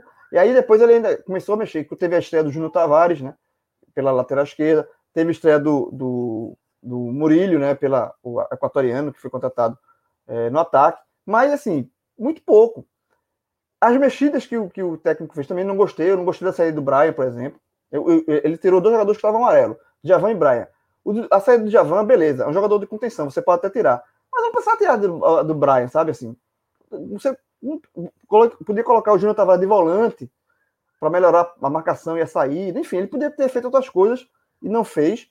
E o saldo final desse jogo é que é, você olha para o Náutico, você não consegue mais enxergar bola para o Náutico voltar a brigar. Porque o Náutico hoje ele saiu da briga. Ele está seis pontos, já abre uma distância matemática né, para o G4. Não é uma distância pequena. É, já está ficando distante matemático, mas mais do, que, matemática, a distância de bola é muito maior do que a distância da matemática. Por quê? Porque a distância da matemática ainda, ela, ela ainda é fruto do que o Náutico acumulou lá no começo, que era um outro Náutico. O Náutico não existe mais, o Náutico ficou no imaginário. Então a distância matemática hoje é de seis pontos, mas a de, a de bola, do momento de recorte de bola hoje, é muito maior do que isso. O recorte de bola hoje é esse que eu falei no começo do meu comentário. de que de 11 jogos o Náutico tem uma vitória. Então o recorte de bola você não consegue enxergar. Você, pô, não, não, se o Náutico, o Náutico ainda tá. E, e outra coisa, João, vai, assim, não, pode chegar, não vai chegar. O, Náutico, o que o Náutico vem jogando agora, como tem gente falando aqui, esse New Age Wave, New Age Wave, não sei se se é assim que, enfim, é, tá falando que o, o Náutico jogou o melhor futebol da Série B. Mas tem muito, tem muito tempo que não joga. Muito tempo que não joga esse futebol. Tem muito tempo que caiu de ah, mais de rendimento não, é, não, não consegue não é retomar isso. Né? Então, é, é hoje não, eu não consigo enxergar, eu não consigo enxergar esse é, esse Náutico que começou essa Série B. Tá uma, uma discrepância muito grande. E hoje é, a gente não, não consegue ver que uma, uma tentativa aí de, de voltar a esse G4, né? É o que você falou. A, a distância não está só em, em pontuação. A distância está em bola também. E isso é o que mais preocupa. Porque uma coisa é você jogar bem e não conseguir pontuar por N razões, mas a pontuação não está acompanhando também o rendimento em campo. Exato, exato. E assim, e, e, eu, vou dar um, eu vou dar um conselho aqui para o torcedor do Náutico que está aqui na live. Para, por, por uma questão assim, para, não ser masoquista que você mesmo. Para de olhar para o Náutico do começo. Para de olhar para essa foto bonita. Esse, pô, esse time aqui, sabe? Para, porque aquele time não existe mais. Esqueça aquele time. Aquele, pega esse time, guarda no, no peito, fica com muito carinho. time que foi campeão, pernambucano, quebrou um tabu sobre esporte que, que incomodava a torcida do Náutico. Começou aquele início arrasador. Velho, massa. Mas aquele time não existe, então não, não tem mais como, como comparar. Não adianta você falar, fazer qualquer tipo de comparação com aquele Náutico. Aquele Náutico não existe já há muito tempo. Porque um recorte de 11 jogos, com uma vitória em 11, não é um recorte pequeno, é um recorte para você considerar. Então, a bola que o Náutico joga hoje é a bola de uma vitória em 11 jogos, tá? Então, dentro dessa bola, desse, desse futebol, o Náutico, eu não vejo como o Náutico voltar a brigar, porque eu tô vendo a Série B, eu tô vendo o CRB jogar, eu tô vendo o Botafogo jogar, eu tô vendo o Goiás jogar, eu tô vendo o Curitiba jogar, eu tô vendo o Guarani jogar. Todos esses times jogam melhor que, mais bola do que o Náutico hoje. Muito mais bola. Assim, ele, o Náutico hoje não, não, venceria, não é favorito contra nenhum desses. Sabe? Então, assim, é, muito mais do que matemática, o que, que, o, que, o que tira o, o a, a, confiança, pelo menos a minha, de que o Náutico vai voltar a uma briga pelo acesso, é bola. O Náutico joga mais bola do que o Havaí. Sabe? Eu tô vendo a Série B. Você vê um jogo do CRB, você assim, meu amigo, se o Náutico pegar esse CRB, não ganha, não. Como é que o Náutico vai ganhar esse jogo? O Curitiba nem se fala, o Goiás não se fala. Então é isso. Esses outros times estão jogando um futebol no patamar hoje bem acima do futebol que o Náutico está apresentando. E não é apresentando de um jogo, dois, três, é de onze. É com chamusca, é antes de chamusca e já com chamusca. Chamusca não conseguiu dar esse estalo. Chamusca não conseguiu dar essa melhora para o Náutico. Até agora não conseguiu. Eu acho que, chamusca, eu acho que o trabalho de chamusca até agora, e até para passar para Cássio também, eu acho que o trabalho de chamusca é ruim. É ruim. É um, é um, é um treinador que não conseguiu trazer nada de novo, nenhuma novidade. Sabe? É, é, não mudou o esquema tático, não mudou a forma do Náutico jogar, não tentou algo diferente. Ele está mudando peça por peça e as peças não rendem, porque as peças são fracas. Então ele, ele não está tentando fazer uma, um, um, um Náutico jogar diferente, aproveitar, jogar mais fechado, jogar com dois, com dois atacantes só, sabe, com três volantes, para tentar extrair um pouco de competitividade de um elenco fraco que ele tem em mãos. Eu acho que o Chamusca está fazendo mais do mesmo e não está rendendo. Então o Náutico hoje é difícil. Eu acho que é muito difícil o Náutico voltar para essa briga de, de, acesso. Vamos lá. É, alguns números é, sobre o que o João falou. O Náutico tem 35, 35 pontos, né? É, uma vitória em, nos últimos 11 jogos, dá uma vitória, três empates e sete derrotas. Isso dá um aproveitamento nesse recorte específico, que é muito válido, porque é um recorte da derrocada do Náutico, isso dá um aproveitamento de 18%. O aproveitamento do Brasil de Pelotas que é o lanterna geral da competição. É, só para confirmar que ele estava 23, mas ele perdeu do Goiás. Eu acho que já está menor, eu até abrindo a tabela aqui. Só para ficar bem preciso, é 22,2%. O lanterna do Campeonato Brasileiro tem um aproveitamento de 22%, isso em 24 jogos. Mas o recorte do Náutico de 18% não é 18% em 5 rodadas, são 18% em 11 rodadas, é um recorte longo. Então, a 11 rodadas, o Náutico tem um aproveitamento que é inferior ao que o lanterna do campeonato tem. Então, assim, é preocupante. Não estou dizendo que vai cair, que vai ficar no meio da tabela, que perde, sai da briga. Não, é nada disso, não. Mas é só, é só algo que não pode ser minimizado de nenhuma forma. Esse, esse recorte do Náutico é um recorte considerável. É basicamente metade de tudo que ele jogou até aqui. 11 de 24. É quase metade do que ele jogou. É um recorte que coloca o Náutico numa posição, e considerando que é o, que é o momento atual, por isso que eu tinha falado quando a gente estava na água suja de começar a live, que inverteu tudo com o Botafogo. 3 a 1 no Recife, chegando a 5 vitórias. Aí lá, Botafogo 3 a 1 no Rio de Janeiro, chegando a 5 vitórias. Náutico era líder com 7 pontos a mais que o Botafogo. Agora o Botafogo é terceiro lugar e com 9 pontos a mais do que o Náutico. E o futebol inverteu demais. O, o Botafogo, o que é que eu ouvi nisso aí? O Botafogo trocou Enderson, trocou Marcelo Chamusca por Enderson e reagiu. O Náutico, que tinha Hélio lá em cima, aí, aí começou a patinar, trocou Hélio por Marcelo Chamusca e não adiantou porque no caso do Náutico, as peças, o esfarelamento do elenco é, é assim foi algo determinante em relação em relação a, até o, o, o, comando do treinador, até a escolha do treinador. Eu acho que Chamusca não tem um, o efeito Chamusca.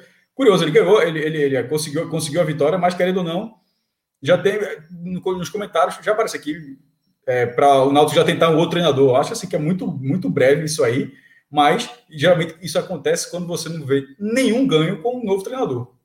E não houve, eu acho que não houve. Infelizmente, para o Náutico não houve. É, não, não houve. Ele já, não houve, tido, não houve. Ele, já tem tido uma passagem ruim nessa, nesta Série B, e nesse momento o Náutico vai ficando para trás, João, no comparativo com o próprio Náutico.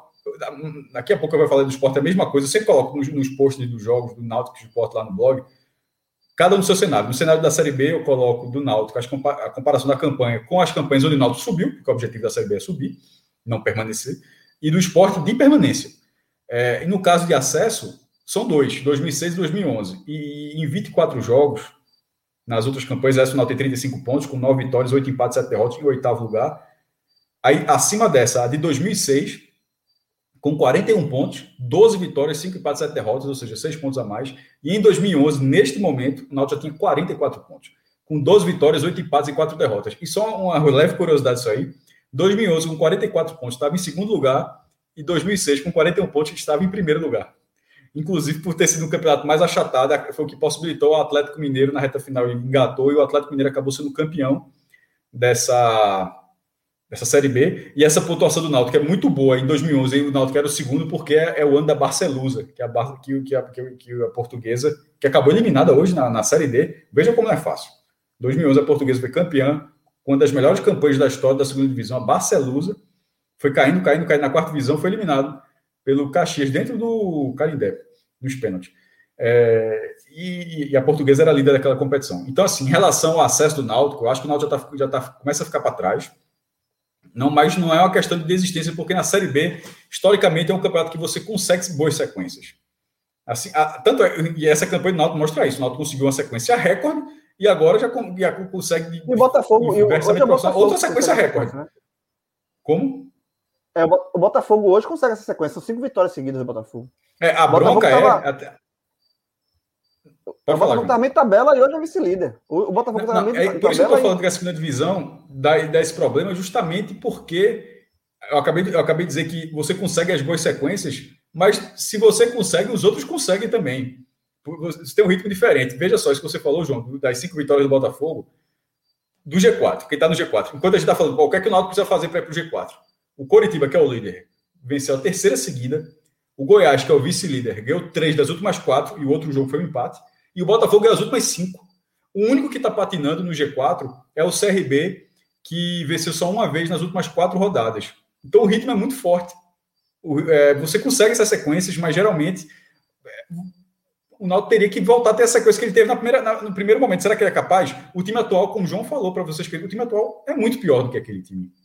Então, se você tem uma, você tentar fazer algo semelhante a um time que é para você guardar na memória, como o João falou, ó, guarde na memória, porque blá blá blá, vai ser difícil ver. E assim, se, se é para guardar na memória e só esse time conseguiu fazer, porque que esse time agora, que é tão abaixo, conseguirá? Isso deixa, deixa muita dúvida da capacidade. Não, 100%. Eu concordo muito com, com o que você falou, maestro. E teve gente já perguntando aqui, eu não vou. É porque são muitos comentários agora, assim, realmente, muita gente falando aqui do Náutico.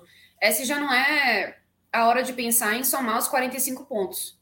Para não pensar em, em rebaixamento, já que o acesso. Eu acho que isso, eu acho que isso desmobilizaria ainda... demais. Eu acho pior. Eu acho, ó, não, não, é para isso. Realmente alguém pode até pensar isso. Se o time pensar isso aí, ele, ele, ele puxa o freio de mão e desmobiliza, aí eu, eu, eu acho que a pior coisa que pode acontecer é alguém dentro do Náutico, fora ninguém vai falar, claro, mas alguém dentro do Náutico falar, galera, ó, vamos pelo menos fazer os 45. Isso não, isso não, não, não exatamente. Ser... Isso, eu, acho, eu concordo, veja, eu concordo aí. Eu acho que esse não pode ser um discurso de dentro.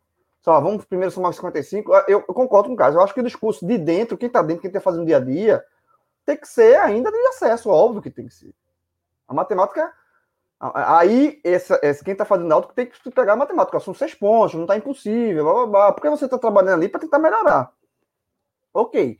Agora, quem está olhando de fora, e, e, eu vou falar o, o, meu caso, eu acho que o Náutico, para o Náutico ser rebaixado, é, tem que, tem, tem que, tem que manter esse aproveitamento até o final do, do campeonato.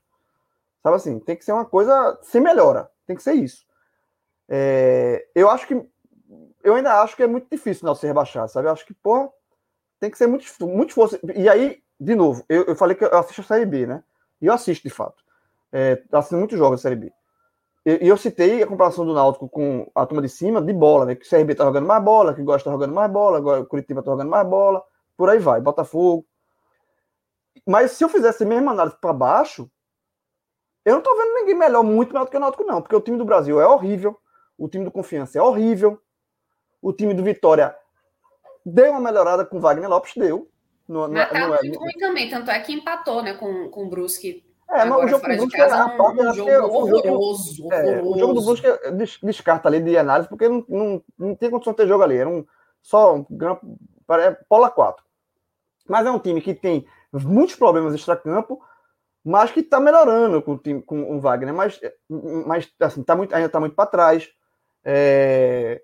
O Londrina é horrível. O time do Londrina é muito. O próximo jogo do Náutico, inclusive, é com Londrina. E aí, para esse medinho né, de é, eu até coloco isso no meu Twitter, é, 35 barra 45, né? Ou seja, faltam 10 pontos. Eu uso isso. Porque eu acho que o Náutico tem. Veja, eu acho que é difícil, mas some logo os 10 pontos, some logo esses 10 pontos para não ter risco, para não ficar chato. Não tem que somar. Então some.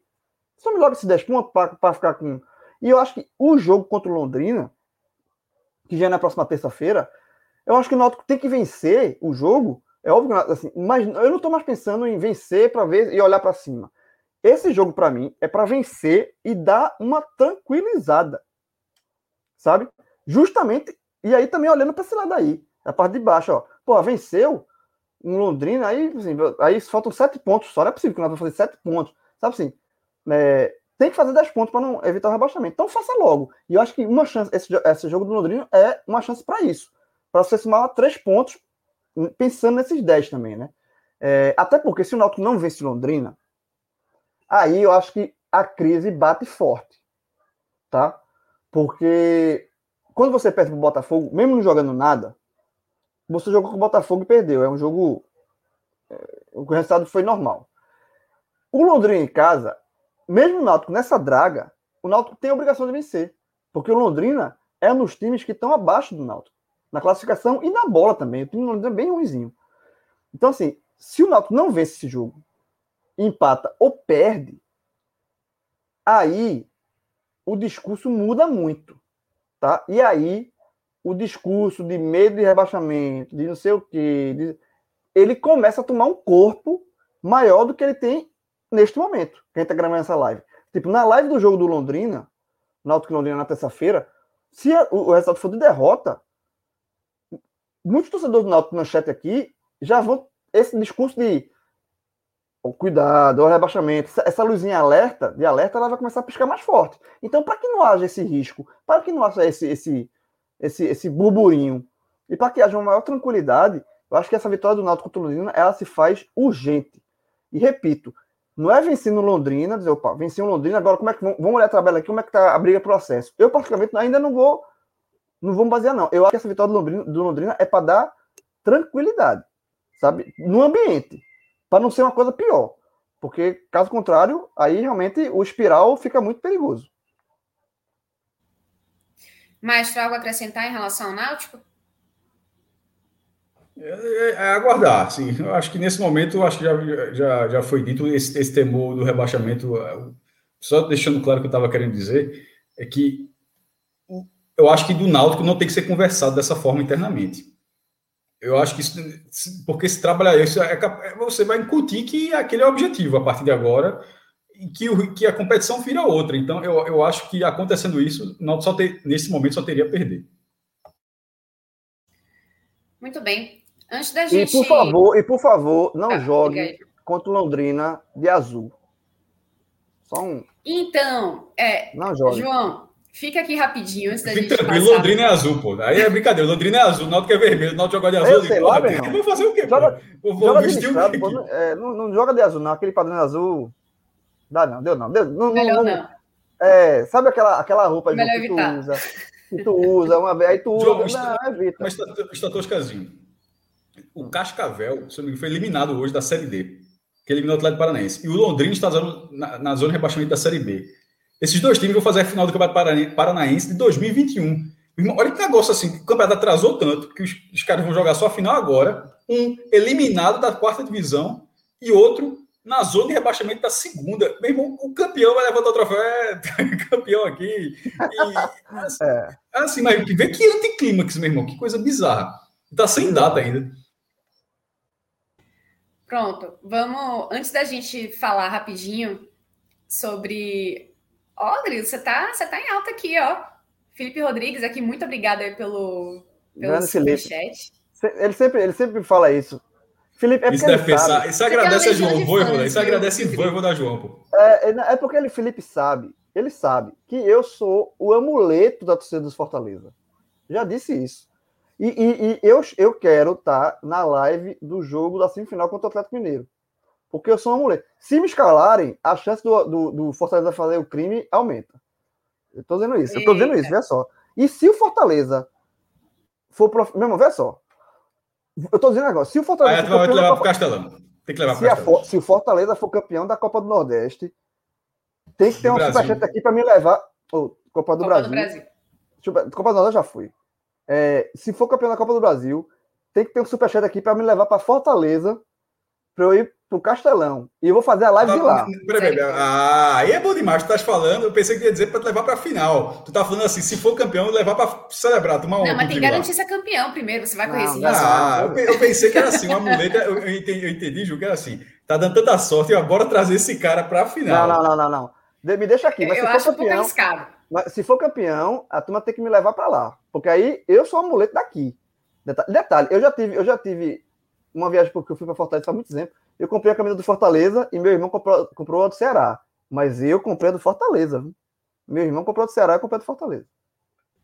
Ó, falando em camisa, que comprou, você comprou do Ceará ou do seu irmão do Fortaleza, ou vice-versa, o Jailson tá aqui, ó, Jailson da Silva Araújo, dizendo que vai me dar a camisa do Atlético Goianiense. Tô aceitando, vambora. É bonita. É, é, é bonita. É bonita. É, bu é, bonita a camisa atual do, Atlético. É, é, rubro, é, lembra do Vasco, não lembra? Acho que o River Plate também lançou. E não, confundi assim, com Goiás, eita. Não, é Goiás ou Atlético Goianiense? Qual foi o time que ele falou? Atlético Goianiense. Atlético não, é. Goianiense. E eu até, o cara do River Plate, esse é o Goiás, River Plate, Desculpa na verdade aí, Jailson, é assim, mas eu aceito Plate. do Atlético Goianiense. Aceito também do Goiás, quem quiser ah, me dar camisa de futebol, aceito. Já tive, uma camisa, já tive uma camisa do Goiás também. Eu fui fazer vestibular em 99, a momento recreio aqui. Eu fui fazer o, o, o, o, vestibular de 99 com a camisa do Goiás. Por quê? Porque o Santa tinha subido com o Goiás. Santa e Goiás fizeram aquele jogo que até hoje se fala muito do arrumadinho, né? Os dois empataram, subiram os dois. E aí eu fui fazer a, a, a, o vestibular com a camisa do Goiás. E aí eu passei no vestibular de jornalismo na Católica e eu me tornei um grande amigo de um, de um outro João, o tricolor, que era da minha turma, que é torcedor do Santa, e ele lembrou, disse, meu irmão, eu fiz o vestibular na tua sala, e eu só lembro de tu, porque quando tu entrasse na camisa do Goiás, assim, ele pensou assim, filho da puta, porra. O cara, o cara, o cara entrava vestibular aqui com a camisa do Goiás, porra. Do Goiás, porra. Aí disse que lembrou de mim até hoje, aí a gente tornou grande, a gente tornou amigo depois disso. Muito bem. Olha só, antes da gente passar então para falar do jogo do esporte, né? João, você falando aí que tem uma série de, de, de coisas aí que, que precisam acontecer, né? Para o Náutico, enfim, conseguir fazer bonito, né? Voltar a, a pontuar. Quer dizer, voltar a pontuar não, mas voltar a vencer. Vem cá, você aposta em quê, rapaz? Você aposta num, em que placar no próximo jogo? Você, você se arrisca aí? Qual? Do Náutico? É. Não, do Náutico não arrisco, não. Veja, do Náutico eu tenho um pacto, eu não. não eu, não eu, não eu não arrisco o jogo do Náutico. Agora, qualquer outro jogo, se botar aí na, no Beto Nacional. Muito bem. Eu, Isso aí eu, que, eu ia, que eu ia te falar, velho. Porque se você tivesse, se você tivesse assim, é, com muita certeza, confiante, assim, vamos embora fazer aí uma fezinha. Mas se você não tivesse assim, tão, tão confiante no Náutico, né? Você pode aí, tem muito campeonato aí à vontade para você é, fazer sua fezinha, para você dar seus palpites, né? Tem futebol, basquete, beisebol, rapaz, tênis, handball. Será que tem. Será que tem. É, tem boxe, beach tênis? boxe ali. Ou beach, beach tênis, não, será se, se, ah. beach tênis ainda não. Se botar beach tênis, eu, eu, posto sempre, eu vou apostar sempre contra Fred. Oi, mas claro. aí, aí vai, vai dar ruim na firma, hein? Eu acho que aí não, não. não sei se vai poder, não sei se aí a conta ele mesmo gostaria, ele não quer que a gente torça por ele, por, ele não. Ele não. Exatamente, ele não quer que a gente torça por ele, não. A verdade é essa. Bom, aí de repente é uma questão dele, mas não sei se ele vai deixar que a gente aposte contra ele, né? De qualquer sorte, você que gosta aí de fazer a, a seus palpites, né? Que quiser é, pegar esses, essas dicas de grilo, se você quiser colocar em prática aí tudo que você discorda da gente nos telecasts e nos podcasts, basta acessar o betnacional.com e, enfim, fazer seu jogo. De repente você ainda consegue ganhar um, um, extra, né? Como é que tá Tom Benz? Como é que tá a ordem, a ordem é, Tom Benz Santa? Bota, eu acho que, bota aí, Danilo. Série C. Será que tá mantido ou tiraram? Bota aí, Série C. Acho que não tá aí, não. Tem não, tem não. Tá, não tem a Série C mais, não. Agora bota aí Ju, a gente aqui a gente, a gente faz propaganda faz e a gente vivo, bota né? o nosso. Bota o nosso. Bota a série aí. Vamos fazer pelo menos uma aposta. Lembre, ó, meu Deus do céu, esqueci de falar para você. Da última vez, o, o, CRB e Vasco. Disse, na hora que eu ia apostar seco, eu disse: não, não, não, não. Bota o um empate. E, e, o gol do CRB foi aos 46 do segundo tempo para empatar. E a gente, sal, a gente salvou. Agora a gente ganhou uma aposta, viu? A gente botou no Remo, não colocou? A gente colocou no Remo contra o Havaí. Botou, botou o Remo, botou o Remo. Pode buscar o histórico aí. A gente, a gente ganhou essa aposta. A gente não perdeu. Tem como colocar ver o histórico? Tem, tem.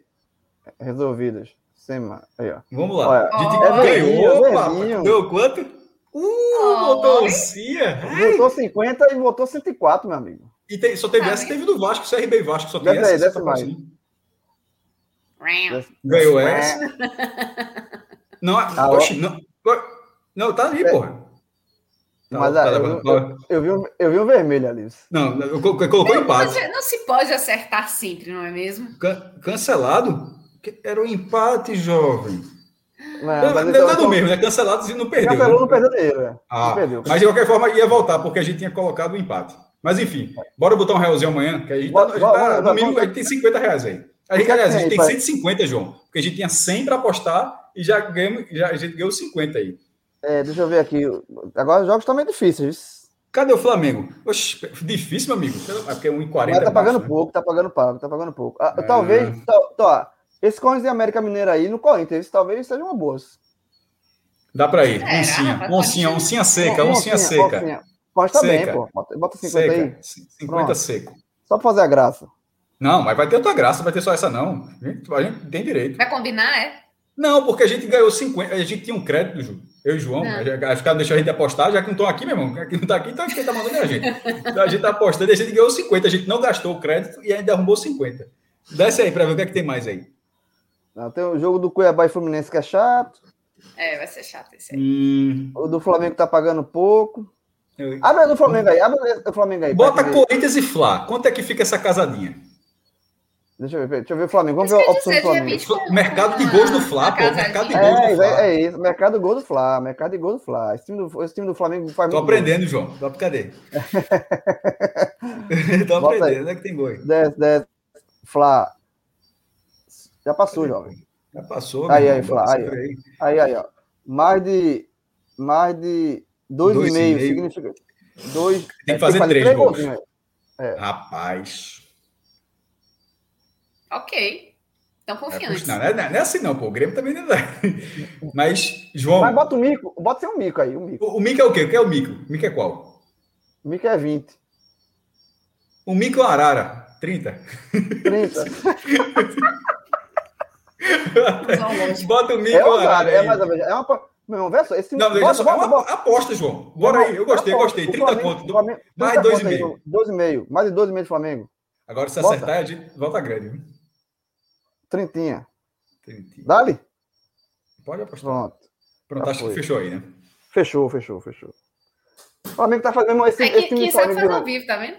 Flamengo de Renato, meu irmão, jogando no Maraca, pelo amor de Deus. Jogando com raiva. Vai jogar com raiva, porque não teve torcida, não sei o que, negócio. Vai jogar com não, raiva. e porque tá pressionado. Até, veja, porque como o esporte perdeu o Atlético Mineiro, o Flamengo, por pontos, ele precisa, ele, ele, por pontos perdidos, ele pode ser campeão brasileiro direto, mas ele, ele tá obrigado a ganhar do Grêmio. Então, assim, os caras, já, detalhe, ganharam 2 a 0 né? E tinha feito 4 na ida, 6 a 0 no, no, total, mas precisa ganhar do Grêmio de novo, porque nesse campeonato, nessa situação, o Grêmio, veja só, para o Flamengo, nesta situação, o Grêmio é conta de luz para o Flamengo. Exatamente, exatamente.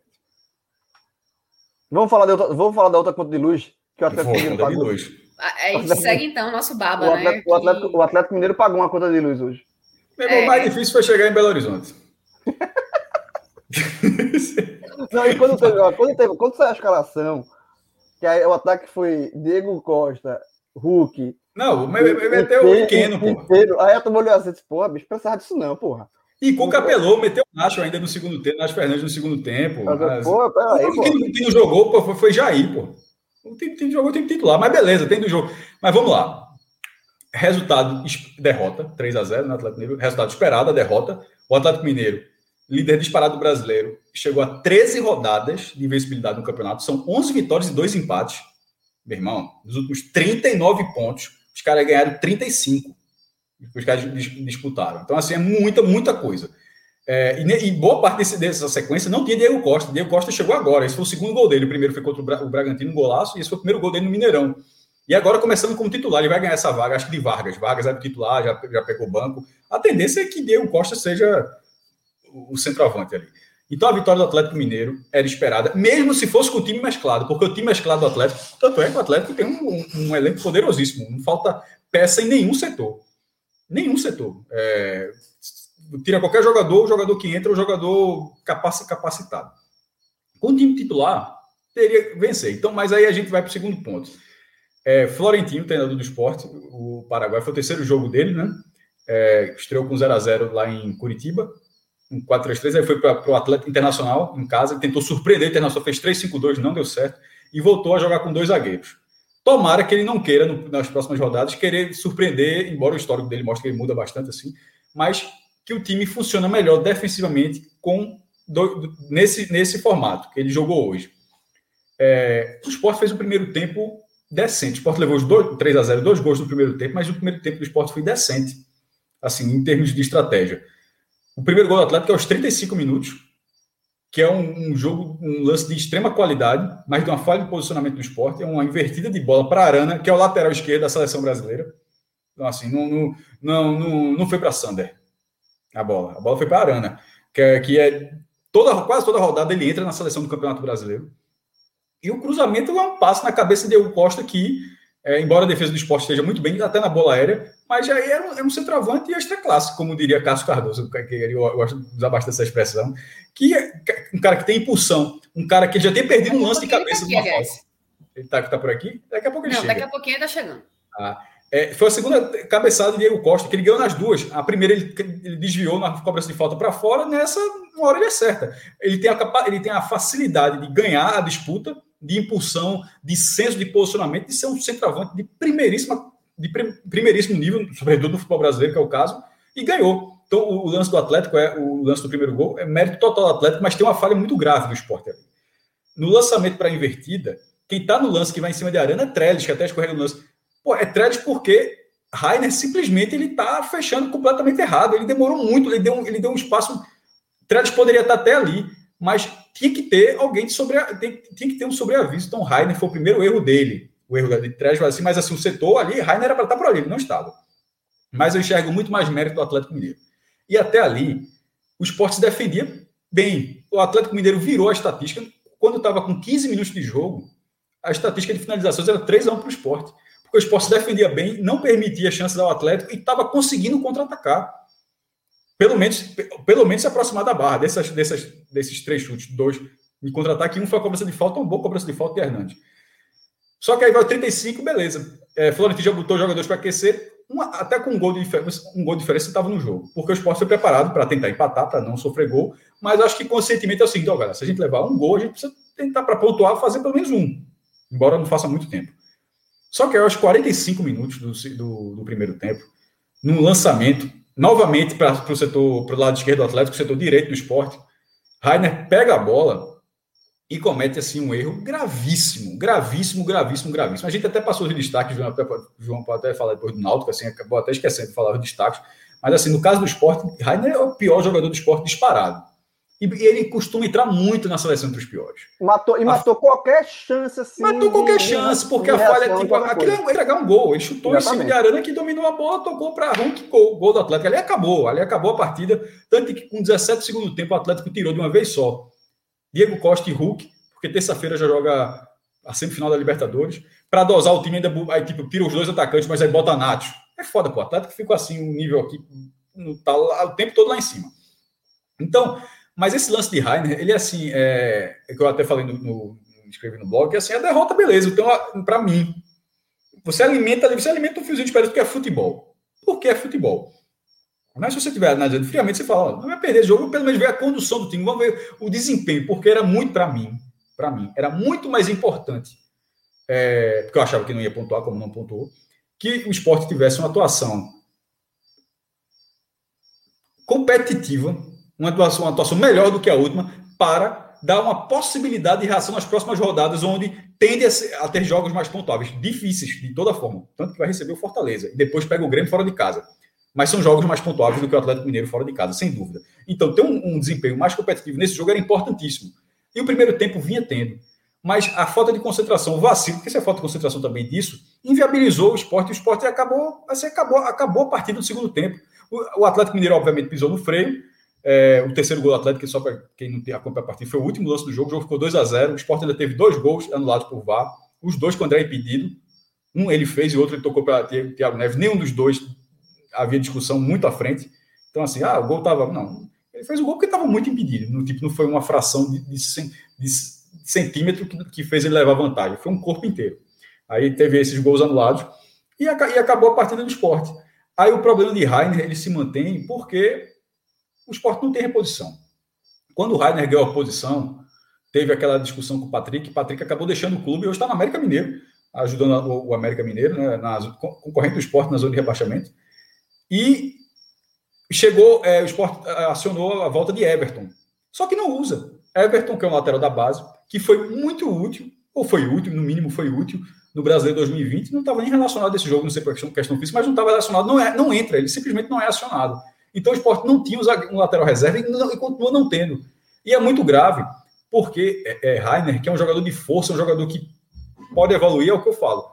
Eu, já falei várias vezes que acompanha a gente live aqui, me lembro o Patrick, o Patrick no início da carreira, um, irmão, um cavalo, um cara de muita força agora, meu irmão, é para ali na hora H tomar a decisão correta, era uma, era uma dificuldade enorme. Rainer, ele, ele é jogador de força, você vê que ele tem velocidade, que ele consegue chegar várias vezes ali, mas não adianta ser essa peça e errar tudo, porque ofensivamente ele é nulo, o esporte não faz gol, é, e defensivamente virar essa porta como está virando. Escorregando, falhando, falta de concentração, falta de cobertura. E não ter reposição é muito grave, porque é óbvio que vou vai olhar jogo isso. Pode jogar em cima daquele menino. Viu? E mesmo que o esporte saiba que o, que o Fortaleza, o próximo adversário do esporte, venha jogar em cima de Rainer, e o esporte se prepare para fazer isso, mas, assim, é depender muito de que o jogador tenha um dia feliz. Assim, os outros é, companheiros ajudem e ele tem um dia feliz. Então, assim, esse jogo começou promissor em termos, vendo para a rodada seguinte, não para esse jogo. Não era promissor de achar que o esporte ia segurar, isso eu não achei em nenhum momento. Mas me pareceu promissor. Até os 35 minutos, se você, se você quiser um recorte, Fred talvez diria aqui, Cássio, calma, pô, pega esses 35 minutos, extrai o resto Pega só esses 35 minutos. Dentro do 2x0 acabou o jogo. Tem mais jogo, não. Todo mundo queria voltar para casa. Se fizesse é, voltar para voltar. É, exatamente. Extrai é, aí. Extrai, é, é, pega só esses 35 minutos. Esses 35 puro, minutos o eu achei. suco do Fry, o terceiro, puro, puro suco Isso. do Fry, velho. Então, eu tô sendo um pouquinho, um pouquinho de nada do que foi o esporte. Veja só. E quem acompanhou, quem acompanhou sabe que isso aconteceu no Campeonato Brasileiro de 2017. 2000, acho que foi 2017, o Sport foi, levou, foi goleado pelo Palmeiras, é, o, é a maior, Foi, maior foi, da claro, vida de foi, Fred. foi, foi, É o foi, maior claro. certo da vida de Fred. O Sport levou de 5 do Palmeiras, faltando três rodadas para acabar o campeonato, tendo que ganhar Sim. todos os jogos, depende de resultado. Termina o jogo praticamente rebaixado, 91% de chance de ser rebaixado, e Fred fala: dá para escapar com esse futebol aí. Foi. Perdeu de 5, ele fez. Vi coisa boa, vi coisa boa. Vi coisa boa. E era verdade, porque assim, não era o comparativo com o Palmeiras. E é o que eu estou tentando fazer aqui. Os 35 minutos que eu vi do esporte contra o Atlético Mineiro não é dizendo que, que dá para enfrentar o Atlético Mineiro. Não dá, o esporte não precisa pontuar contra o Atlético, mas contra times de porte menor, aquele desempenho inicial talvez possa ser competitivo. Agora, eu não sei como o esporte vai assimilar a derrota, porque são muitas derrotas. Chegou, chegou a sete rodadas sem vencer, e o mais grave de tudo, até para passar a bola aqui. Que é um problema. O esporte precisa vencer, não adianta mais empatar. O próximo jogo, é, mesmo contra o Fortaleza, que está no G4, semifinalista da Copa do Brasil, um time melhor do que o esporte, mas o, o empate será ruim para o esporte. Né? Neste momento do campeonato, o empate será ruim para o esporte. Então o esporte precisa vencer. Se precisa vencer, precisa fazer um gol. E o esporte não balança as redes há 632 minutos. 632 minutos. O último gol do esporte, para quem não lembra, acho que foi 1 de agosto, uma cabeçada de Micael contra o Bahia, em Pituaçu. Na Ilha do Retiro, o esporte nunca fez um gol de bola rolando nesse brasileiro. Tem dois gols em, em 11 jogos, em 10 jogos. Dois gols em 10 jogos, um de falta e um de pênalti. Então, esse time precisa fazer um gol contra o Fortaleza. O início do jogo contra o Atlético Mineiro, eu achei interessante.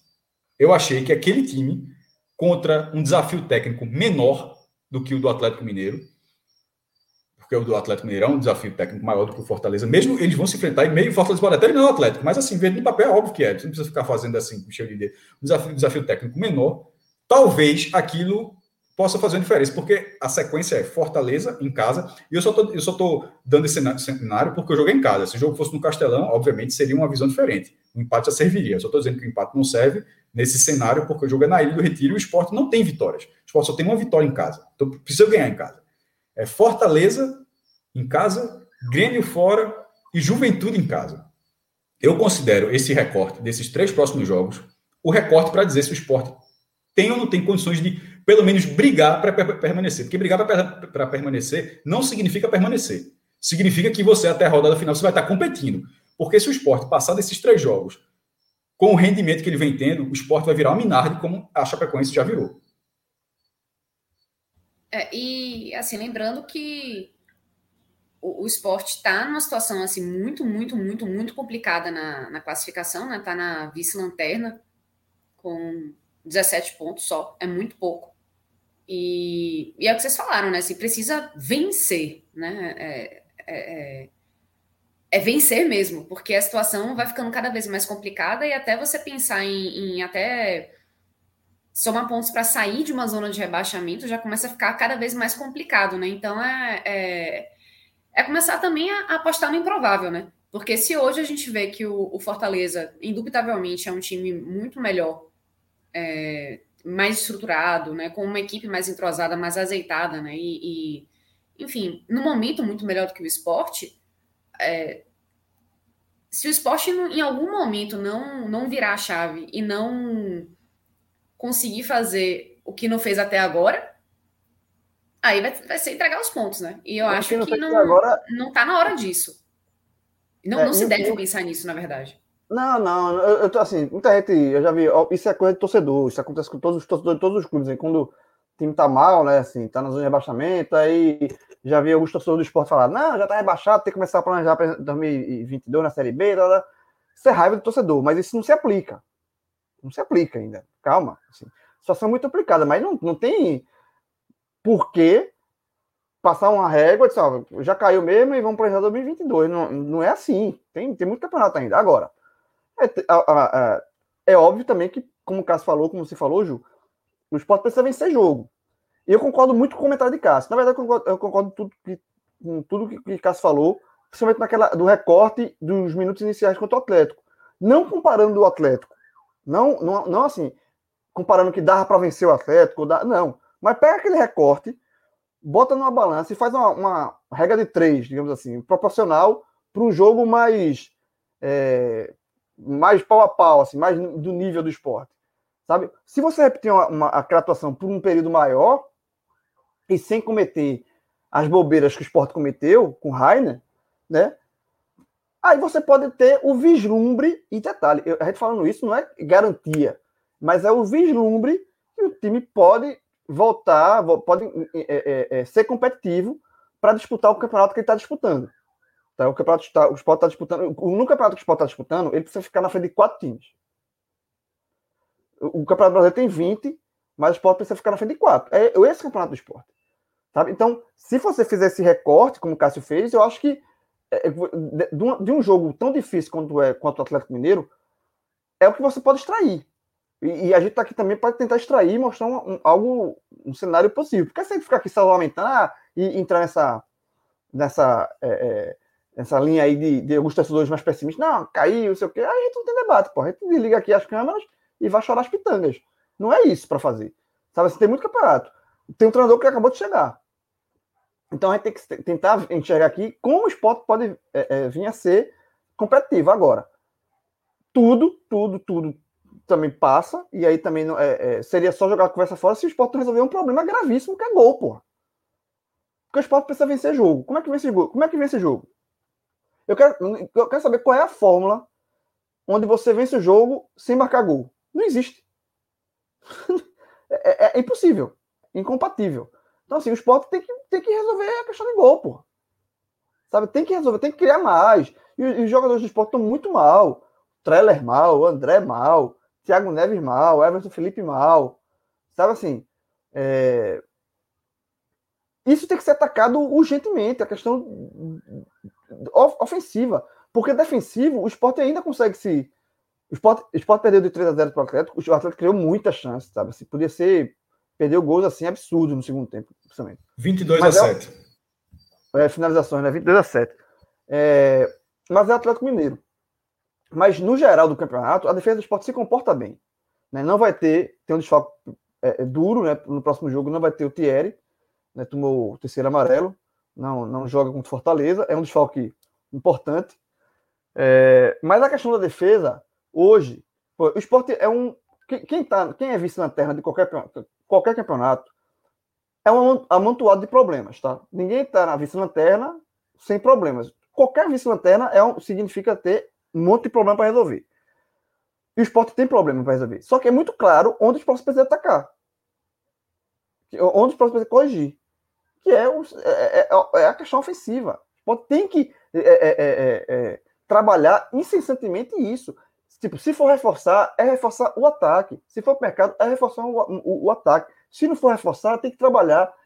Passa a semana inteira aqui é, é, tentando dar uma maior força ofensiva ao ataque.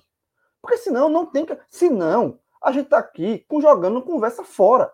Porque não existe vencer jogo sem, sem vencer gol, porra. Você pode fazer como o Sport fez ano passado. Como é, como é que o Sport fazia ano passado? O time do Sport ano passado era muito fraco também mas o Sport fazia 1 a 0 vencia o jogo de 1 a 0 gol de pênalti, né? Maidana batendo pênalti ali, se fechava e o Sport assim foi levando vários jogos, foi vencendo vários jogos de 1 a 0 e se salvou. Sabe assim, sem isso, não tem, velho. Não, não tem, não tem. Mas assim, o grande problema do esporte também é que as peças ofensivas você não vê hoje é, individualmente também quem possa dar esse, essa melhora que o, o ataque do esporte precisa. Porque, é, é, é, assim, eu, eu, acho que André mal, Treler mal de novo, Everaldo mal. Eu, eu, acho que o único jogador que você ainda tem um. que eu, particularmente, que olho assim, eu pô, que, que, que tem um fio de esperança de marcar gol no esporte é, é Mikael. Sabe assim? É Mikael. Que é um garoto, né, da base e tal é, que está até tendo, tendo oportunidade, mas ele, ele, ele é o único, único, único suspiro dessa, de, de, de, de que alguém pode. Tipo, a odd. Assim, vamos fazer uma aposta aqui no bolão. Quem vai marcar o próximo gol do esporte? A odd de Micael é baixinha, velho. Porque eu acho que é só ele. A, a Thiago Neves, mal, demais. É, sabe, então, é, o Florentino, ele tem que se debruçar e passar e, e, e, e, passar 24 horas e ir dormir e conversar para tentar uma melhora no ataque. Porque fora isso, isso, isso não acontecer, tudo isso que a gente falou, assim, esse recorte que Cássio falou é, de, de minutos interessantes, tem que ter, porque nesse, mesmo nesse recorte de minutos interessantes contra o Atlético, é, a melhor chance do, do esporte foi uma falta cobrada por Hernanes. Foi a melhor chance do esporte. Foi uma lance de bola parada. De construção de jogo, teve muito pouco. Ofensiva, assim, de, de, de você. É, é, é, jogada trabalhada.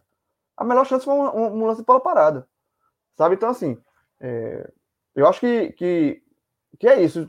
Não, não tem. Não, é, é, parece ser um discurso fácil, parece ser uma, uma, um debate batido, mas é isso. Não tem. É aquele negócio. Não adianta. A gente vai florear, vai, vai olhar os outros problemas que pode ter que resolver, ver outras questões, ver isso, ver aquilo, mas é tudo. É, é, é tudo. Tá tudo ao redor. O problema número um é o problema de ataque, porra. Não tem, é, ó, não ó, tem o que fazer. Fala. A gente teve um, mais um, um superchat aqui, ó. O Léo Almeida falando, ó, ou vira a chave agora ou cai. É isso, Léo. Esse, esse técnico eu... foi um erro, né? Acho que foi é não, isso que não. Ah, ainda virar a chave é trocar o treinador? Não, eu acho que ainda. Não, eu acho que o treinador errou contra o Internacional, ah, sobretudo ter mudado tanta coisa só para surpreender o Internacional. É, ou seja, ele mexeu na única coisa que funcionava, que era o sistema defensivo, mas voltou para esse jogo do Atlético. Aí que eu tô falando. Tomara que de repente contra o Fortaleza ele volta para 3-5-2 para surpreender. Aí, aí vira uma salada, aí vira uma maluquice. Mas é, a virar a chave, pegando só a primeira frase, eu acho que a chave é agora, são essas três partidas. Porque e os, os concorrentes têm, têm jogos duríssimos. O América Mineiro, por exemplo, pega o Corinthians fora, depois faz um jogo atrasado contra o São Paulo, que é fora, e no domingo que vem, essa semana, joga, joga essa semana, e no domingo que vem recebe o Flamengo.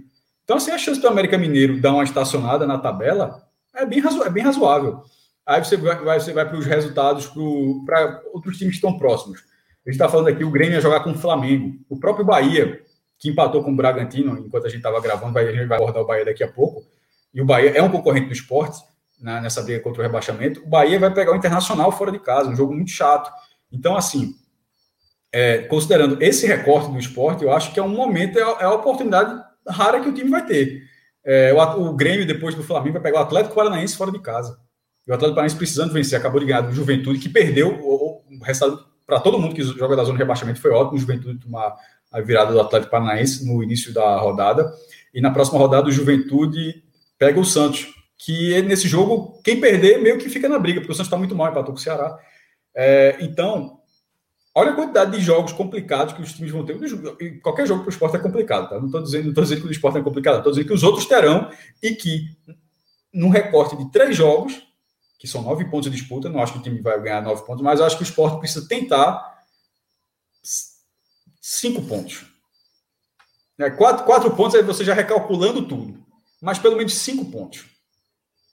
É, é. Porque a conta, a conta também não pode ser que, a gente sempre briga. A conta não, todo jogo em casa vai ganhar. Ganha, ganha em casa, ganha em casa. Então, então se ganhar todos os jogos que faltam em casa, vai, vai escapar. A, é, a conta não é essa. A conta é, é, tentando ser racional. Esse cálculo, cálculo é, o cálculo Criciúma, é o cálculo Criciúma. Náutico e Criciúma. O João foi colocando vitória, vitória. Chegou Criciúma, que tava bem bacana. Bota vitória e Criciúma, pô. Então, tem... é, escapou, é, pô. Bota a vitória em tudo aí. Pô, o Náutico caindo pra Série C, mal pra cacete. Caiu pra Série C. Vamos fazer o cálculo. Ganha, ganha aqui, esse jogo aqui, empata, ganha, ganha, ganha. Aí, assim, bota ganha é, tudo. Bota aí que escapou, pula a pauta. Se fosse simples assim, pula a pauta. Então, nesse, nesse caso, o Sport tem o Fortaleza e o, Ju, e o Juventude. Se faz quatro pontos aí, um pontinho com o Grêmio, até porque seguraria o Grêmio, que é um concorrente, já resolveria. Se de repente ganha os dois em casa e perde do Grêmio, mesmo sendo um concorrente direto, mas você querendo ou não, você perdeu no concorrente direto, mas você tirou dois pontos em relação a todos os outros. Então, acho que de cinco pontos para cima, quatro pontos, é... e se for quatro pontos, é... não, não, aconteceria, porque esse, nesse cenário, que seria perder para Fortaleza. É, é, se for para fazer quatro pontos, a melhor coisa pode acontecer é que a derrota seja contra o Fortaleza porque significa que você não perdeu do Grêmio, que é o concorrente, não perdeu do Juventude. Porém, se o esporte perder do Fortaleza, é óbvio que não vai fazer quatro pontos depois contra isso, porque aí, aí você desliga o motor completamente. Sai. É. E só, sai... e só um ponto. Nesse domingo, tô do, do, tem um jogo que são as quatro horas, que é o jogo do São Paulo, né? Então é um jogo importante para o torcedor do, do esporte. Não, em Corinthians e América Mineiro, pô.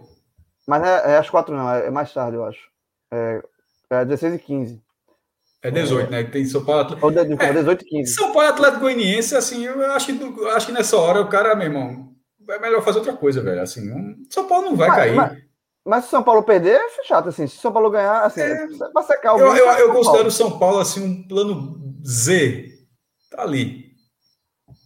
É, e, o outro, e o outro é o que você falou, o outro é Corinthians e América Mineiro, o jogo é das 18 15 Na verdade, na verdade, na verdade, à tarde desse domingão, se quem quiser tirar a folga para ir pra piscina, para ir para um restaurante, dá, viu?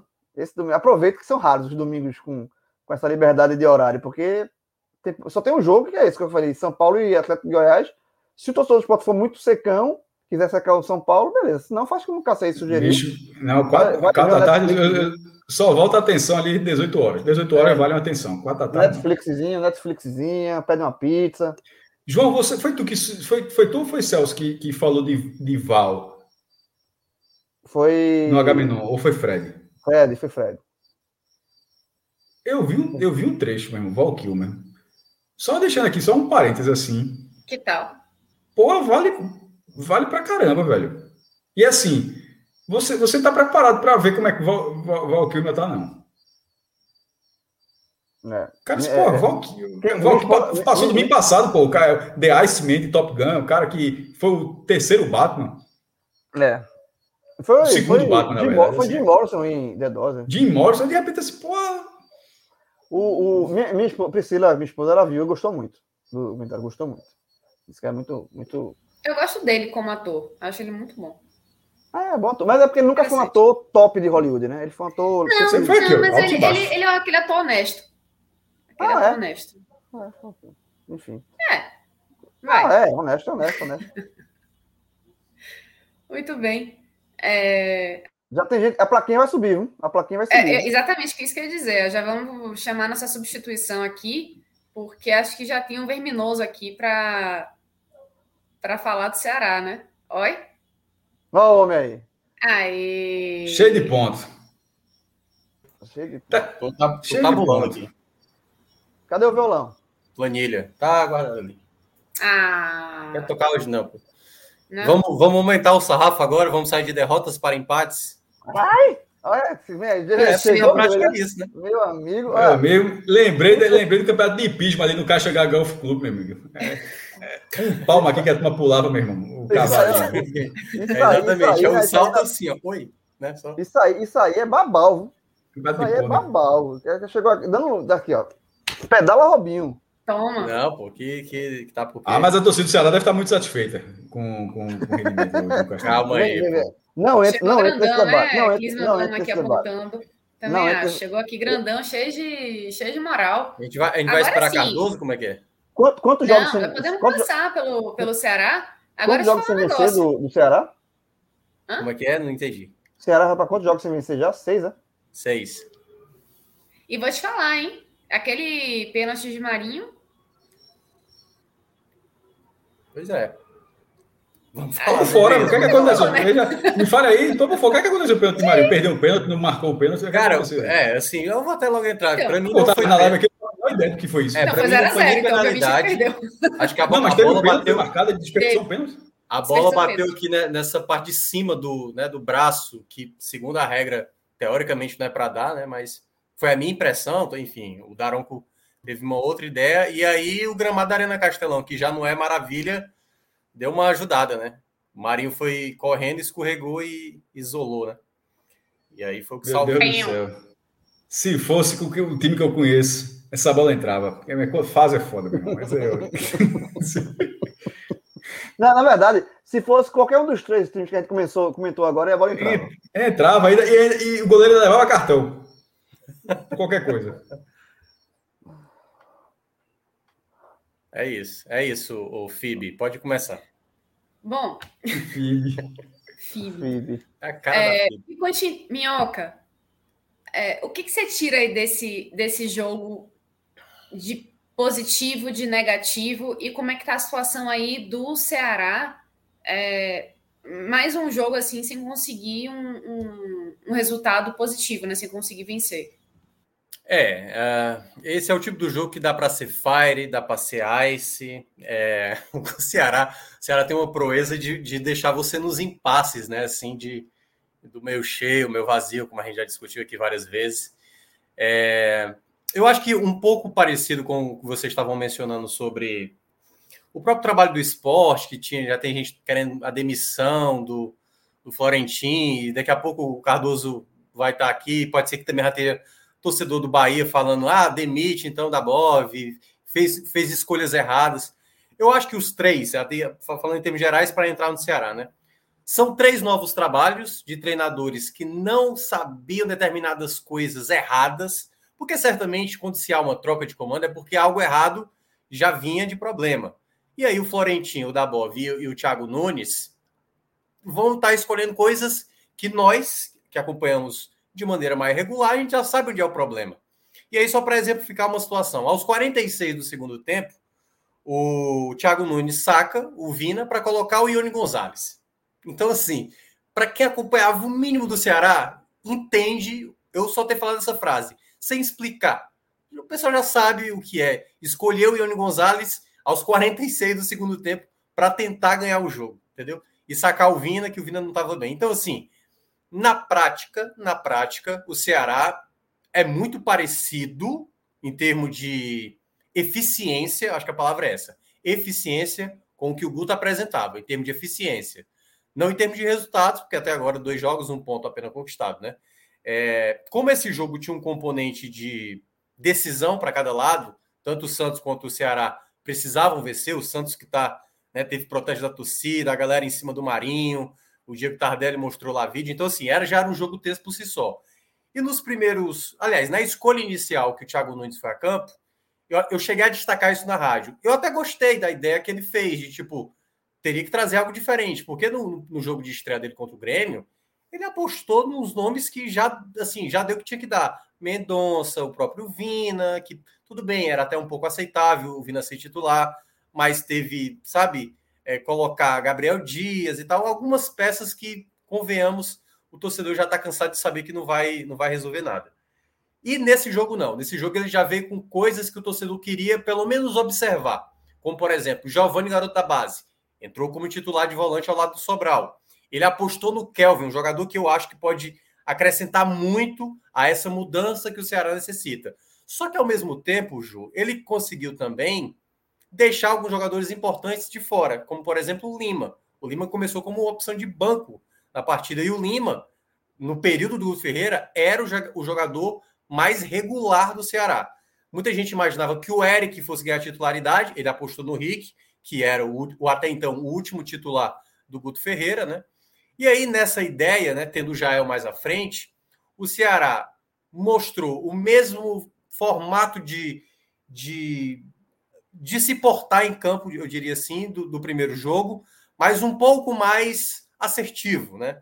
O Giovani, por exemplo, teve bons momentos, teve momentos que ele errou saída de bola, mas no, na média eu acho que foi ok para o garoto que meio de campo é diferente. Eu até estava citando durante essa semana que o Ceará passou por uma situação com essa em 2018 com o Lisca. E aí o Ceará perdeu o lateral esquerdo, o João Lucas, e aí ou você improvisava um zagueiro na época que era o Brock, o mais cotado, ou, ou trazia um jogador da base, que era o Felipe Jonta, que, o, que até enfrentou o Ceará hoje, estava lá pelo lado do Santos. E quando o Luiz apostou no Felipe Jonta, o Felipe Jonta abraçou e, e, deu muita resposta. Eu acho que uma coisa é na lateral, outra coisa é no meio de campo, sabe? Volante, o cara tem que ter marcação boa e o cara tem que ter índice de passe muito bom. É o jogador que hoje, no, no, no futebol moderno, é o jogador mais exigido. Então, acho que ele fez uma partida boa, mas teve momentos que ele realmente foi muito relapso, passe errado e tudo mais. Então, teve parte do jogo que era muito entrega de bola na prática. O Ceará entregava a bola para o Santos, o Santos entregava a bola para o Ceará, e isso resumiu o que é a situação das duas equipes. Então, assim, o Thiago Nunes, nesses dois jogos, ele apresentou pouquíssima evolução do trabalho do Guto. A gente já vê um conceito de ter mais a posse da bola, saber trabalhar melhor a bola e começar a enxergar jogadores que o Guto praticamente não dava espaço.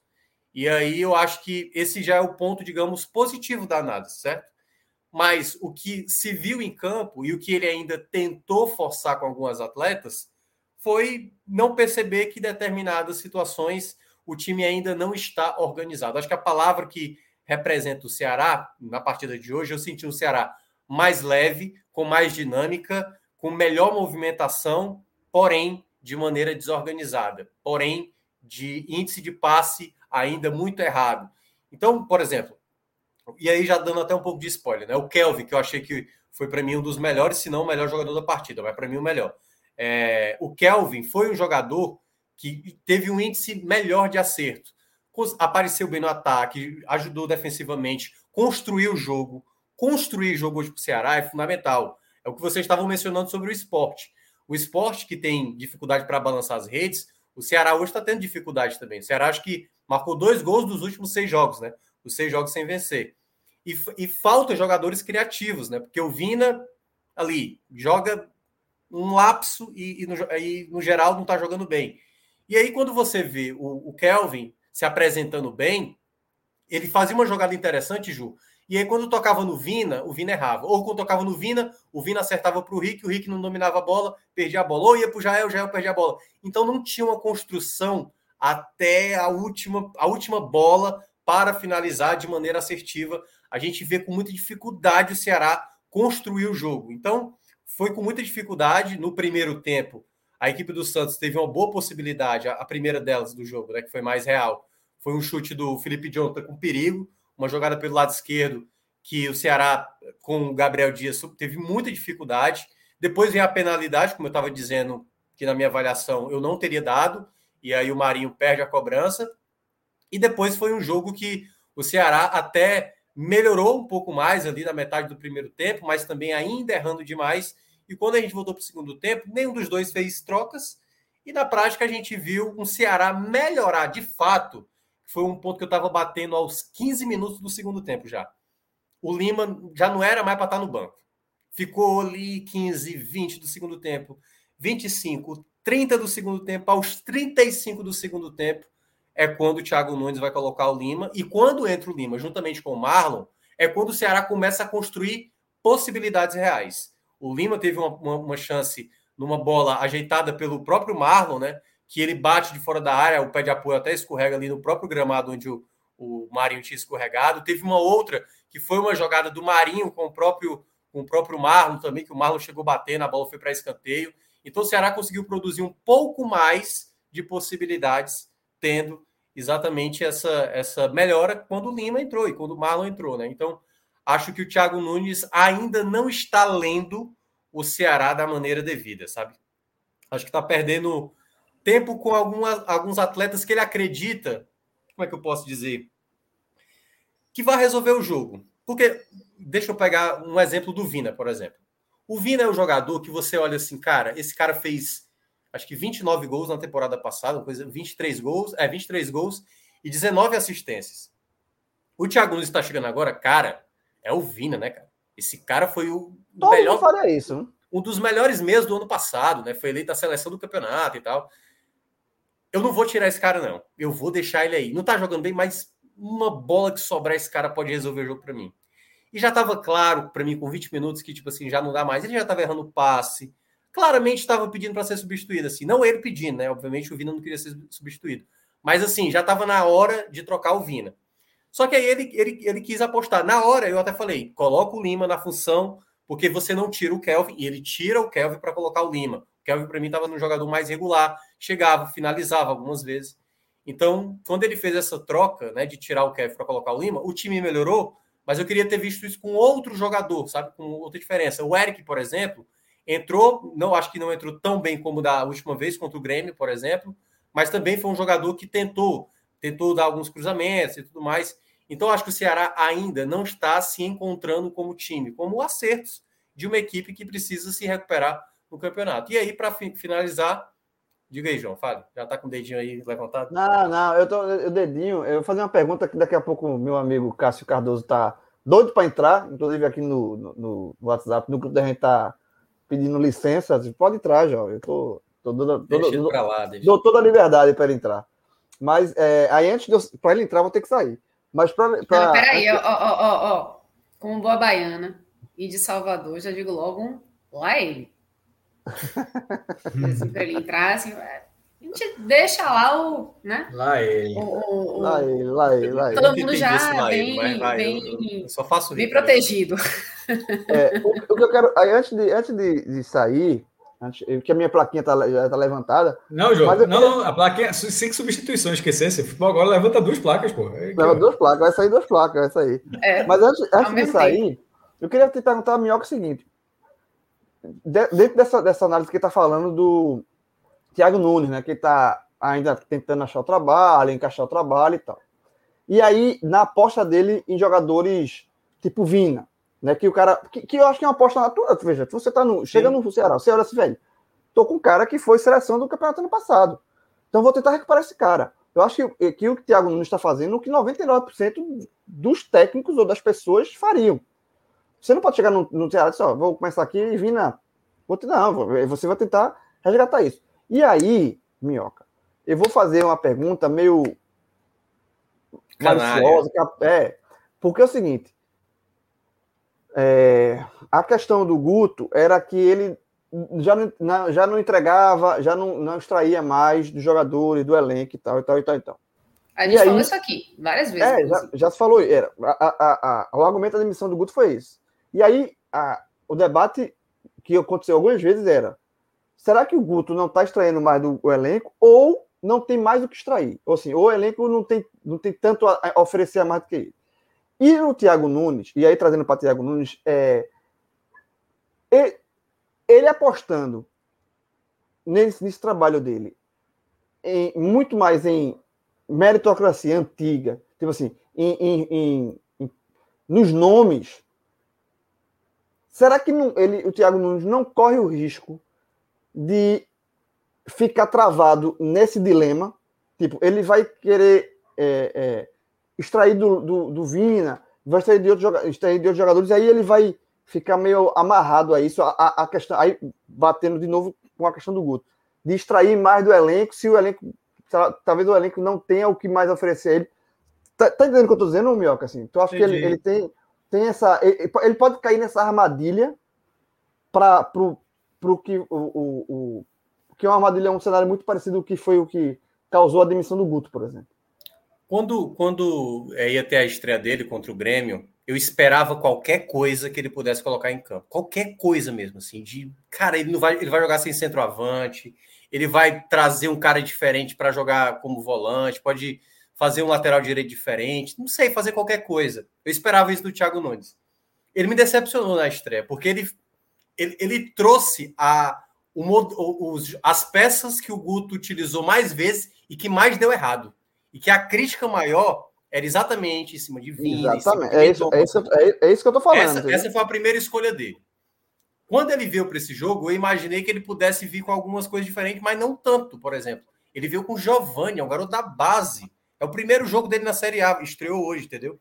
Então já achei interessante isso. Pô, ele, tá, ele não vai estar tá preso aqui, tipo, ah, coloca o William Oliveira, coloca o Pedro Nares, sabe? Trazer os caras que já estavam jogando antes. Então ele já apostou em algo diferente. O outro ponto, ele trouxe o Kelvin. Ele já começou a observar, e eu espero que ele tenha tirado de positivo nessa escolha do Kelvin. É um cara que faz várias funções. É o cara que, por exemplo, em 10 minutos deu para ver que ele estava cobrindo o Bruno Pacheco e o Bruno Pacheco jogando na segunda linha. Isso eu já achei interessante. Ele trouxe algo a mais que o Guto o Guto com o, Kel, o Kelvin era para uma situação muito específica, sabe? Entrava aqui, passava sete jogos para entrar de novo e tal. Então, assim, eu acho que o Thiago Nunes ele tá tentando encontrar esse time. O que é que eu acho que ele tá travado? É olhar para determinados pesos do elenco, status do elenco, como o próprio Ione Gonzalez, como o Vina. Exato. E aí, nesses caras, ele, cara, eu acho que eu vou conseguir fazer esses caras render. Eu acho que eu vou, eu vou conseguir fazer o Vina recuperar o futebol dele, pela característica e tudo mais. Mas eu acho que ele meio que se contradisse no final do jogo quando 47 segundos tempo, João. Ele sacou o Vina para colocar o Ione Gonzalez. O Ione Gonzalez foi disputar o torneio de aspirantes pelo Ceará. Foi. Ele já é, jogaram os dois, né? E ele, e ele não tá nem fazendo gol lá, entendeu? Como é que você aposta? O juiz tinha dado seis minutos de acréscimo, faltava cinco para fechar, e a escolha para fazer um gol na teoria, obviamente, era o Ione Gonzalez, sabe? E aí é a parte onde eu acho, eu não sei como é, como é internamente isso no Ceará, mas eu acho que deveria falar: olha, o Ione Gonzalez, até agora, ele não deu uma assistência, ele não fez um gol. Se você elencar todos os jogos do Ione Gonzalez, e olha que não faltou o Guto Ferreira deu muita sequência para ele, mais do que o Rick, pô. O Rick foi ganhar titularidade agora. O Ione Gonzalez recebia muito, muito mais chances do que o Rick, se eu acho que foi na soma geral. E o Ione Gonzalez, se você olhar chances reais, chances reais, somar todos os jogos, talvez você vá contar no dedo numa mão, assim, de finalização com perigo do Ione Gonzalez. Então, assim, ele apostou no jogador, e é claro, talvez não adiantasse de nada, colocasse o Ayrton, colocasse quem quer que seja ali no final, talvez não fosse adiantar de nada. Mas é quase que simbólico o jogador do elenco principal, que tinha sido afastado do elenco principal para ficar com o pessoal lá dos aspirantes para tentar recuperar o futebol, ser acionado faltando cinco minutos para tentar ver se resolvia o jogo. Então, eu acho que se ele, ele acreditava que o Vina não era para sair porque ele achava que pudesse resolver o jogo, ele errou mais ainda quando ele pensou, ao sacar o Vina, colocar o Ione Gonzalez. Mas, é, mas é, é, talvez seja a lógica de, de novo, né? Ele está indo muito nos nomes, nos medalhões. Nos ó, nomes, no status. Eu vou botar, eu vou botar aqui o Ione Gonzalez, foi um investimento, não está rendendo, mas eu vou tentar recuperar também esse jogador jogando seis minutos, entendeu? Tá, eu tô assim, só, é só uma visão muito é, é, é de, assim, é, de, de eu fora, acho né? já, eu acho que ele já conseguiu se desfazer de algumas coisas, como eu estava citando Kelvin, colocando o Giovanni, ele já está começando a fazer algo que ele quer ver uma melhoria, fazer algo diferente, até porque se ele repetiu o que o Guto fez, não era nem para ter trocado, era para ter continuado com o Guto. Então, assim, ele já tem que fazer algo diferente e agora ele tem que começar a perceber: isso aqui não está dando certo. E eu acho que é algo também internamente do Ceará. Acho que, não sei, a análise de desempenho começar a falar: olha, o Ione não finaliza, não, eh, tem a movimentação tática e tal, mas coisa, o Ceará está com problema para fazer gol ultimamente. O Kleber não finaliza, o Jael também não. Então está com muita dificuldade de criação. E eu acho que ele, ele tem jogadores. Eh, assim, eu fico tendo uma ideia de time que pode dar certo. Eu acho que todo torcedor do, do Ceará hoje fica meio que desenhando um time titular. Ah, não, o Lima centralizado, quem sabe com o Kelvin, junto com o Eric, o Eric Rick nas pontas. Sabe assim, ele começa a desenhar. Mas esse time nunca esteve na prática em campo. No jogo que poderia ser, foi o jogo que foi contra o Flamengo. E aí o Vina foi lá e fez um grande jogo. Aí o Vina fez o grande jogo contra o Flamengo, depois o Vina já não apresentou o mesmo jogo. Aí volta de novo o mesmo problema. O Vina já é um problema. O, o Lima tem que jogar centralizado. E aí se perde um tempo com isso, porque tem. Olha, tá vendo? O Vina foi lá, fez um jogo interessante. Só que eu, cara, eu acho que tem, você tem que mostrar sequência. O Rick ganhou a titularidade mostrando sequência. Se por acaso o Kelvin ser titular de novo e jogar bem como jogou hoje, tem, tem que se dar sequência para ele. Agora tem que começar a ver quem é que está rendendo mais. Quando você vai, o cara joga ali pontualmente uma partida boa e depois faz três, quatro partidas ruins, como já estava sendo antes, eu acho que você não está evoluindo, você está estagnado. Era o que o Guto não estava conseguindo melhorar. Guto, e é o que o Thiago Nunes não pode entrar na mesma lógica. Porque senão vai usar na mesma lógica. Hoje, por exemplo, e aí para terminar, o Ceará poderia ter saído vitorioso. O Ceará poderia ter feito um gol tal qual fez o gol no final contra o Atlético Paranaense, contra o Atlético Mineiro. E a gente poderia estar analisando aqui o Thiago Nunes na mesma situação do Guto Ferreira. Não fez uma grande partida, mas lutou até o fim e conseguiu e conseguiu o gol. É por isso que, das vezes que eu criticava o Guto Ferreira, é porque resultados como esse, que tudo se desenhava para o empate e sair a vitória, foi ali um esforço a mais, obviamente, mérito do elenco, para conquistar a vitória. E aí, meu amigo, é ali, é, é uma bola que sobra, é, um, é uma chance que você aproveita. O próprio Lima teve uma bola ali, poderia ter feito. O Gabriel Dias também teve uma bola para tentar vencer o jogo, mas a, a bola acabou não entrando. Então, o futebol do Ceará, para mim, ainda em termos de eficiência, está muito similar ao que era com o Minhoca. Ferreira. Resta agora o Thiago Nunes aperfeiçoar o que até agora me parece ainda um pouco distante. Uma pergunta, última aqui, sobre a entrando nesse tema. Ceará, com a campanha que, com a, com a queda de produção que vem tendo e o, o risco que tá, começa a aparecer ali, e o Santos que já está sob risco. O que é que o que é que tu achou desse jogo? Assim, são dois potenciais candidatos ao rebaixamento ou, ou tá algo muito distante ainda? No hoje, no hoje sim. No hoje sim. Mas como eu vejo o campeonato hoje. E na dividida, bom... qual dos dois? Nossa. É sério, Cássio, eu acho que eu não consigo ter uma certeza, não, sabe? Pelo jogo, é porque... é, é, não, mas sabe por quê? Eu vejo hoje, de uma maneira geral, as equipes ali dessa parte do meio para baixo muito parecidas. É um que tem uma qualidade um pouquinho a mais, o outro uma qualidade um pouquinho a menos, um tem mais facilidade de criação, é, o outro tem mais qualidade defensiva. Então, acho que está muito parecido. É por isso que uma vitória, a vitória do Atlético Paranaense hoje, por exemplo, fez subir demais. Se o Ceará tivesse feito gol, se o Marinho tivesse feito gol, essa equipe teria dado mais confiança. Então, acho que esse pessoal da parte de baixo, principalmente Grêmio e. Grêmio é ótimo. Ceará e Santos, que estão vivendo um momento muito parecido, trocas de treinadores e tal, mudanças de formato de jogo, o que era o, o Fernando Diniz com o Santos e agora Carilli, o que era o Guto Ferreira e agora o Thiago Nunes, são quebras de formato de jogo, e aí eu acho que também meio que compensa uma coisa pela outra. Então é quase como jogar uma moeda para cima para decidir qual vai estar tá brigando mais fortemente ali embaixo, sabe? Eu acho que o Ceará ele tem uma tabela mais interessante, né? O Ceará vai ter a Chapecoense na próxima rodada. E é, assim, não é um jogo fácil. A Chape não é um jogo fácil. Mas não é um jogo para você achar que. Mas também não dá para ficar colocando telha no, jogo que é o jogo mais ganhável do campeonato. Concordo plenamente. É para vencer. Não há justificativa de gramado, de erro de arbitragem. O Ceará tem que sair vitorioso contra a equipe da Chapecoense. Eu destaquei aqui na segunda-feira que o Ceará tem que pensar no mínimo em quatro pontos. Se fosse três pontos, vencer o Santos e perder para a Chape ou perder para o Santos e vencer a Chape, já seria muita pressão para cima do Thiago Nunes. Agora, tem que vencer a Chapecoense a todo custo. De meio gol, de, enfim, 0,1 gol, tem que vencer a Chapecoense para dar o respiro necessário e trazer a confiança que o time necessita. Antônio Silva ali, ó, meia-noite 27, fez a pergunta. Se não ganhar, vem a crise. Ah, eu acho que vem, vem a crise. Vem. vem. Bem, é. qualquer tropeço em casa com a Chapecoense é na, na, vai gerar uma crise. Qualquer, qualquer time que não ganhar. Qualquer, time. qualquer clube. E nesse momento. E no caso do Ceará, pela sequência, está uma sequência de seis jogos, aumentaria para sete por não ganhar do Lanterna dentro de casa e justamente por você passar na brecha de dois jogos pontuáveis no Castelão para depois ir para uma sequência muito mais difícil.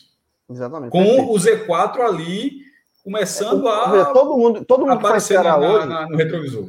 Todo mundo que faz o Ceará hoje sabe que o jogo para quebrar essa sequência, que é uma sequência chata e, e assim. Não... Isso é só o plano ruim, mas a tendência é, é ganhar, né? É, é contra a Chapecoense. Veja, o Ceará está seis jogos sem vencer. Né? Qualquer sequência de seis jogos a vencer, era, era, ela gera uma, uma cobrança. Você tem a, a Chapecoense, que é o pior time do campeonato em casa, você tem que vencer, porra. Não tem outro resultado, você tem que vencer. Se você não vencer, a crise vem forte.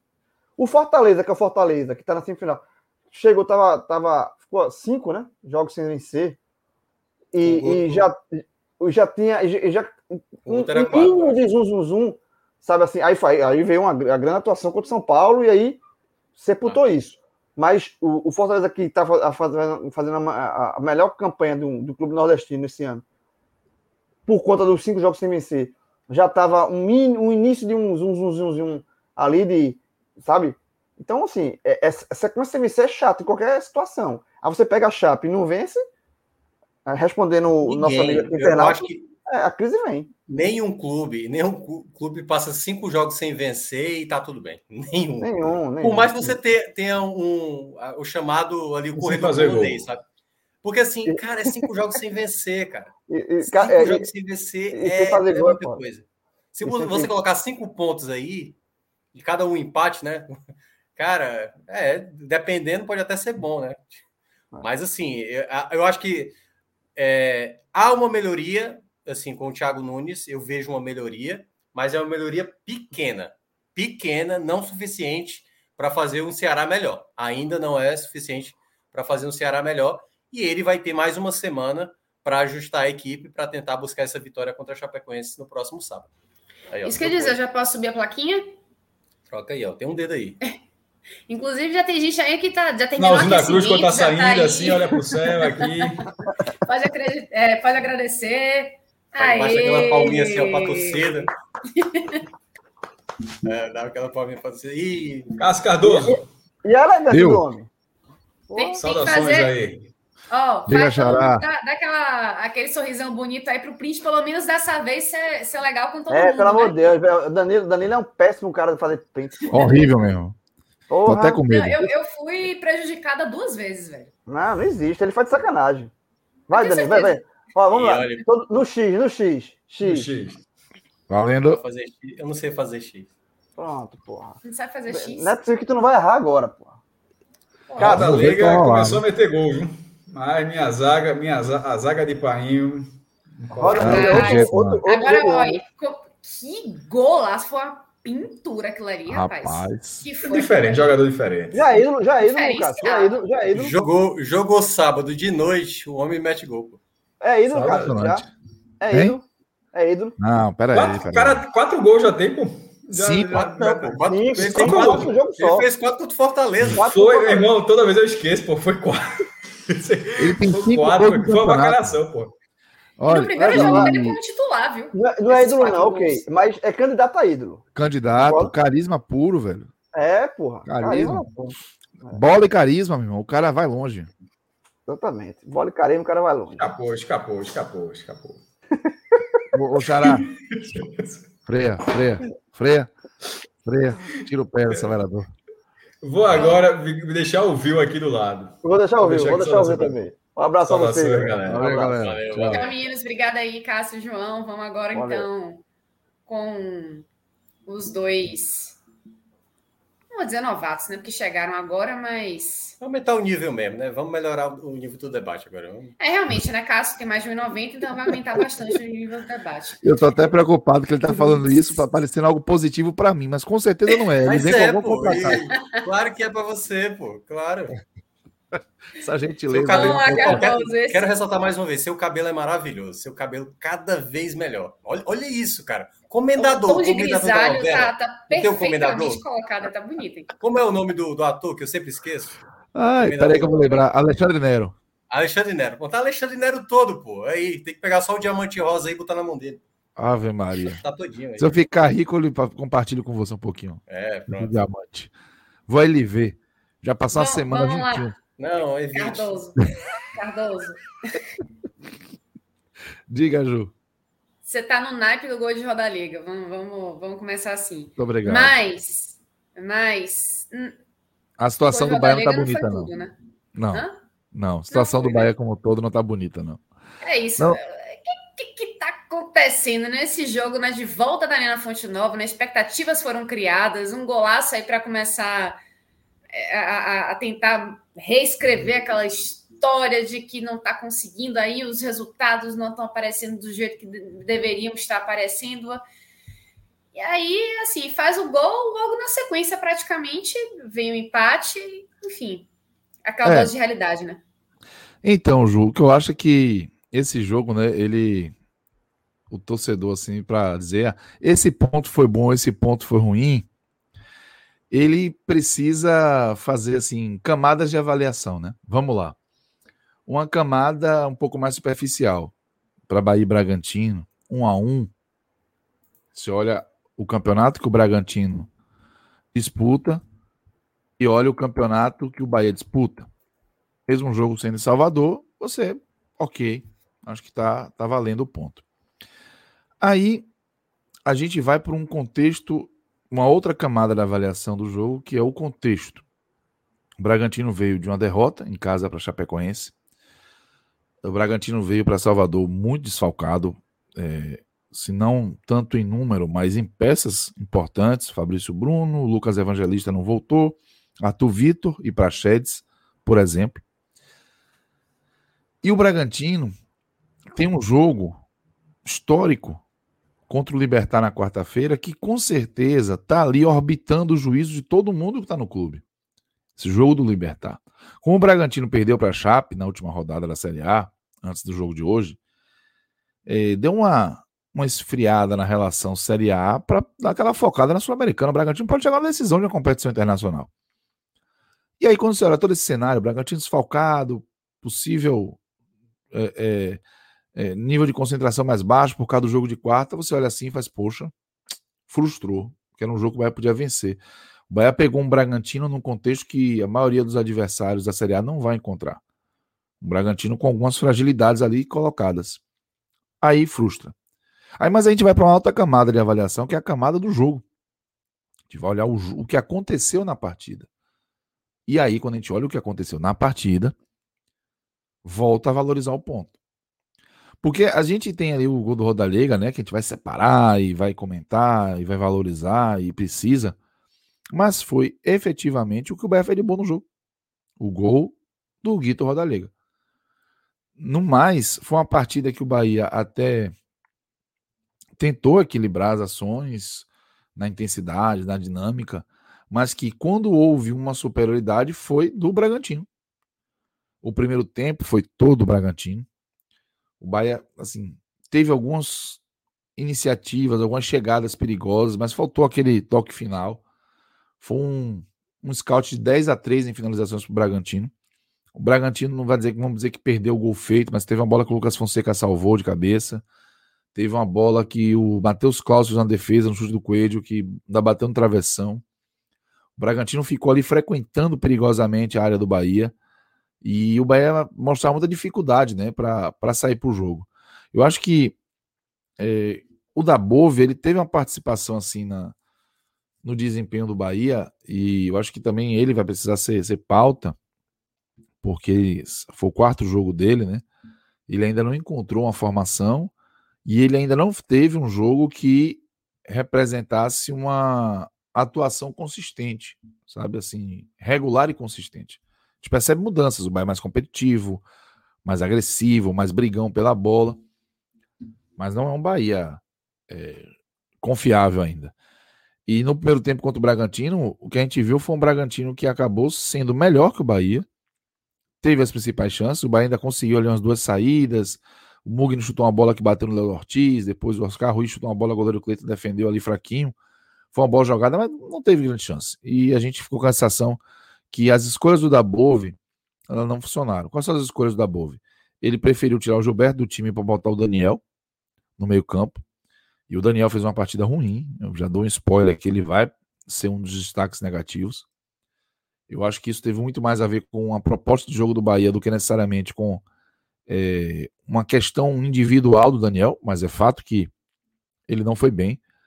E ele colocou o Lucas Fonseca como substituto do Conte, que estava suspenso. É, uma decisão que parecia óbvia em outras épocas, mas que depois daquele Bahia América Mineiro ficou parecendo uma decisão meio arriscada. E eu não fiquei confortável, por exemplo. E eu não sei até que ponto ele tirou o, o Gilberto para botar o Daniel, pensando em não expor mais o sistema defensivo.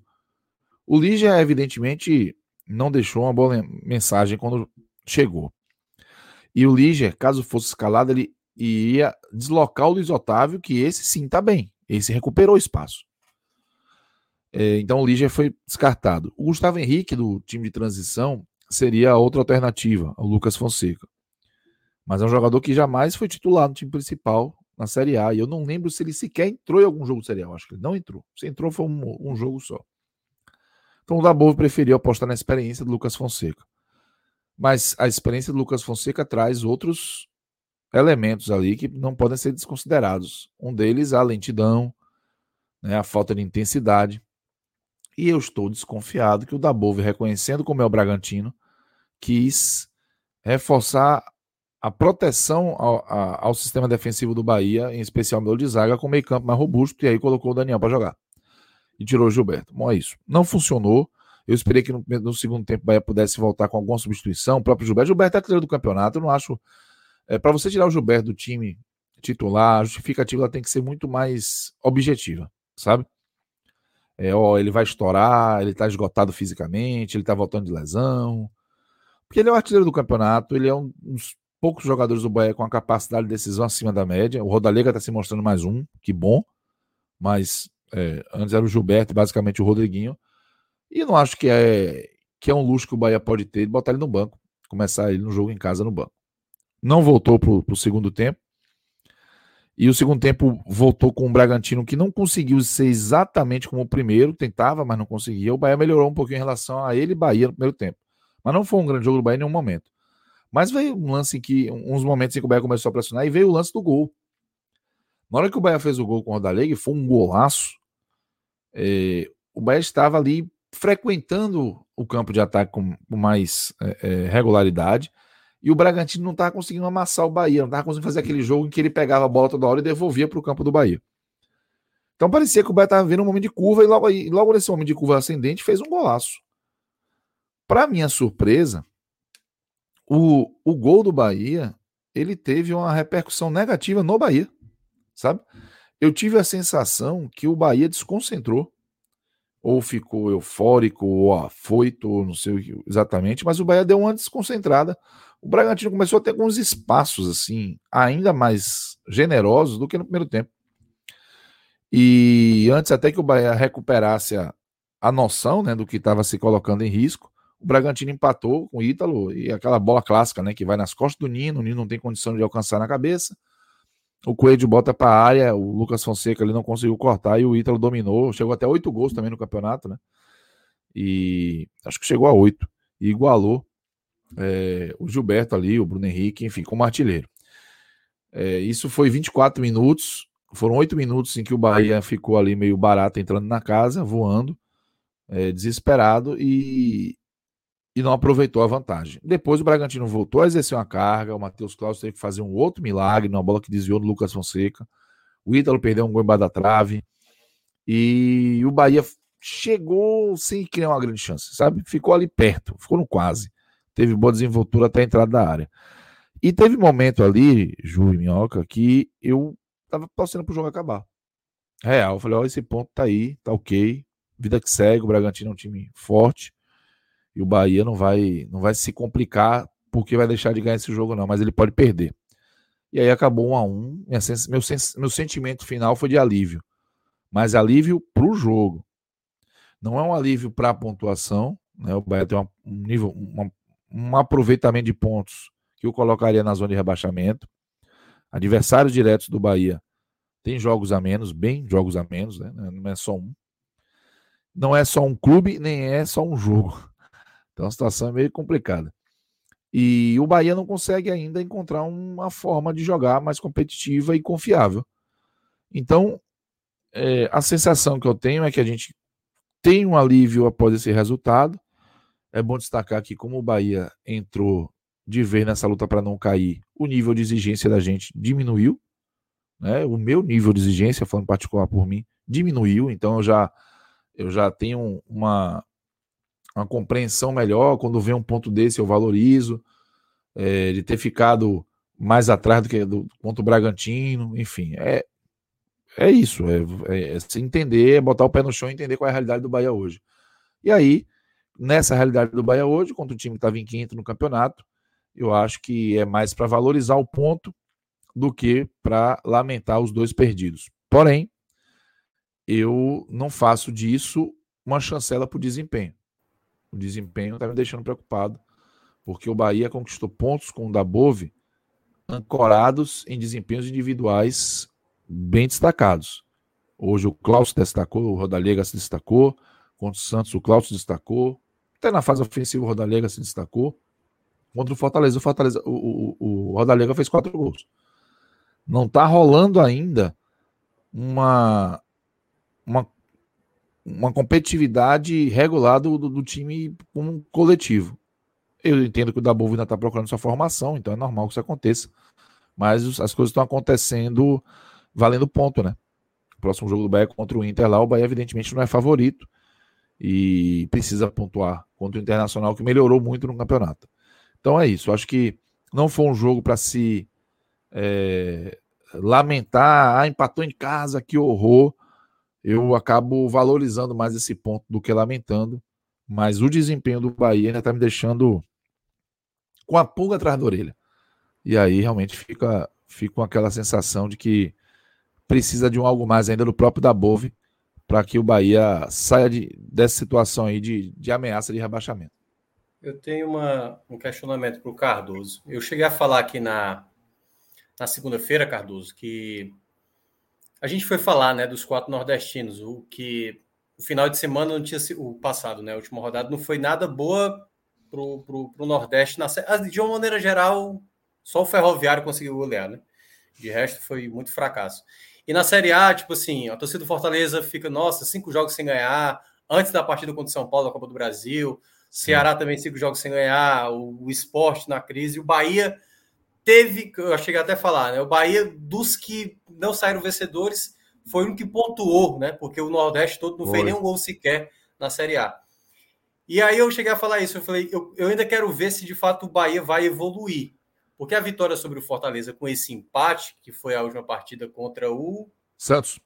Santos, né? O empate contra o Santos, é, não dava ainda uma garantia de que era uma recuperação, assim, de consolidada, sabe? Opa, Sim. ele está encontrando já um time, o time tá, pode ir evoluindo cada vez mais. E aí, antes de você entrar, não sei se você ouviu eu falando pro, pro, pro Cássio, que ele me perguntou se eu enxergava o Ceará ou o Santos mais próximo da briga da parte de baixo. E eu disse, e aí eu não sei se você concorda, queria que você falasse sobre isso. Me parece que o campeonato agora está muito parecido com esse pessoal da parte de baixo. Santos, Bahia, é, Ceará, concordo. Juventude. O próprio Atlético Paranaense que ganhou hoje tomou um gol primeiro com um jogador a mais, depois o Atlético foi, foi lá e virou. Então me parece que o campeonato não está oferecendo para essas equipes uma garantia de melhora, de melhoria. Tem os seus defeitos. E aí eu queria que você falasse sobre isso, sobre essa condição, que se o Bahia está muito inserido nesse contexto de vai estar tá nessa até melhorar, e até mesmo você falar do Dabov sobre escolhas, né? Porque eu falo, também falei isso sobre o Ceará com o Thiago Nunes. O Thiago Sim. Nunes ainda está escolhendo algumas peças que, para quem acompanhava o Ceará há um bom tempo, isso aí não vai dar certo. Ele está apostando no cara que não é o ideal, e eu acho que você pode já falar, né, que Lucas Fonseca, que foi escolhido, Capixaba. Posso, posso só falar também para completar um nome aí que eu acho que Cássio Cardoso vai querer falar? Oscar Ruiz. Oscar Bote Ruiz. nessa lista. Quando eu, cara, quando eu vi a escalação do Bahia, eu falei: o que é, que é isso aí, pô? O que é que, o que, é que, o que, é que ele pensou aí? Porque. Justo. Por é. mais que você possa ter Rodriguinho, Gilberto, mas é sério, Oscar Ruiz como opção de, de entrada? Nossa. É, é existência, né? Não sei se, é. se, a, se o, o, o idioma né, tem algo a ver com isso, porque, né? Oh, eu acho que, assim, primeiro do ponto de vista de, de amplitude de campeonato, o Santos, desde o início do campeonato, da, da temporada, lembrar que o Santos lutou para não cair no Campeonato Paulista, tá? Isso. O Santos, ele é um candidato a participar dessa briga. E para mim, a chegada do Carille em troca ao Fernando Diniz não garante uma estabilidade ao Santos. Eu acho que o Santos ele vai continuar envolvido. Eu acho que o Ceará não fez um bom movimento ao trocar o Guto pelo Thiago Nunes. Não que seja uma defesa é, irrestrita aqui do trabalho de Guto. Também não vou chegar aqui, ah lá, estava em oitavo e, e fazer uma, uma vista grossa a, a um desempenho questionável. Mas eu questiono o Thiago Nunes. Eu questiono a escolha pelo Thiago Nunes, não só a troca do Guto. A troca do Guto eu não faria, mas ok. Mas por quem? Aí chega o Thiago Nunes, que deixou dois trabalhos a desejar recentemente. Então eu acho que o Ceará ele pode virar um, um alvo de quem está nesse bolo também. Vocês falaram um pouco antes da, da gente virar a chave para o Bahia que o, o Ceará pode até viver um início de crise se não vencer a Chapecoense no próximo jogo. Você imagina. E o e Ceará está ali. Um duelo, né? É Bahia e Ceará logo depois dessa da rodada. Né? Isso. Né? Então pode ser até que, que o Bahia tenha a oportunidade de passar em pontos o Ceará no campeonato. Que não parecia algo ah, imaginável em pouco tempo. Então, eu acho que o. que o. o, o campeonato ele apresentou umas alternativas para o Bahia. O Juventude, por exemplo, perdeu um fôlego, né? O Juventude estava somando uns pontos interessantes, mas perdeu o fôlego. O Atlético Paranaense venceu hoje porque foi o Juventude, mas também é outro time que estava ali. Perdeu um fôlego de maneira absurda, chegou a ser líder no campeonato. Então, é, e eu não sei até que ponto o Atlético Goianiense segura o fôlego também. O Atlético Goianiense tem 26 pontos, você pega o São Paulo no Morumbi, o São Paulo desesperado para pontuar. Então, acho que vai ter no campeonato oportunidade de disputar aí para sair dessa zona, sabe? Com o esporte na situação que está, e a Chapecoense tão distante em pontuação, já perdeu hoje de novo, é, o esporte a seis pontos, isso também vira uma oportunidade para clubes como o Bahia. É porque você diminui a, a, o espaço ali de dentro da zona, né? Agora tem duas vagas, basicamente em disputa, porque o esporte não consegue reagir, não, não, não faz gol não sei quantos jogos, o último gol foi contra o Bahia, oito gols apenas o campeonato inteiro, é uma, uma campanha dramática. Então o esporte vai meio que se segurando ali como um outro é, morador, né, um IPTU, pagando IPTU ali na zona de rebaixamento. Então isso vira uma oportunidade também. Se aproxima clubes da disputa, enquanto outros, ou pelo menos um deles, já vai se, se embrenhando de um jeito ali que é difícil sair. Esse é o campeonato oferecendo ao Bahia. Aí vem para a segunda pergunta do, do Minhoca. E o Bahia? E o da Bove? Eu acho que o da Bove ele está ainda. É, ele até na entrevista coletiva pós-jogo ele falou que ainda não tem titular no time dele porque ele está fazendo trabalhos semanais e buscando a sua melhor formação. E nessa busca, ele tem um grande problema que é a ausência do Rossi. Ele está escalando Oscar Ruiz porque o Oscar Ruiz ele tem por característica nata algo muito próximo do Rossi, que é aquela coisa de você pegar e fazer uma arrasto em velocidade. Desce para acompanhar o lateral, para ajudar na marcação. E eu acho que é muito nisso que ele está investindo no Oscar Ruiz. O Oscar Ruiz ele não tem um problema físico. Ele não é um jogador que fisicamente é aquém. Ele consegue promover intensidade. O Oscar Ruiz não é tecnicamente ruim. Você vê ele receber uma bola, ele domina a bola fica no pé dele.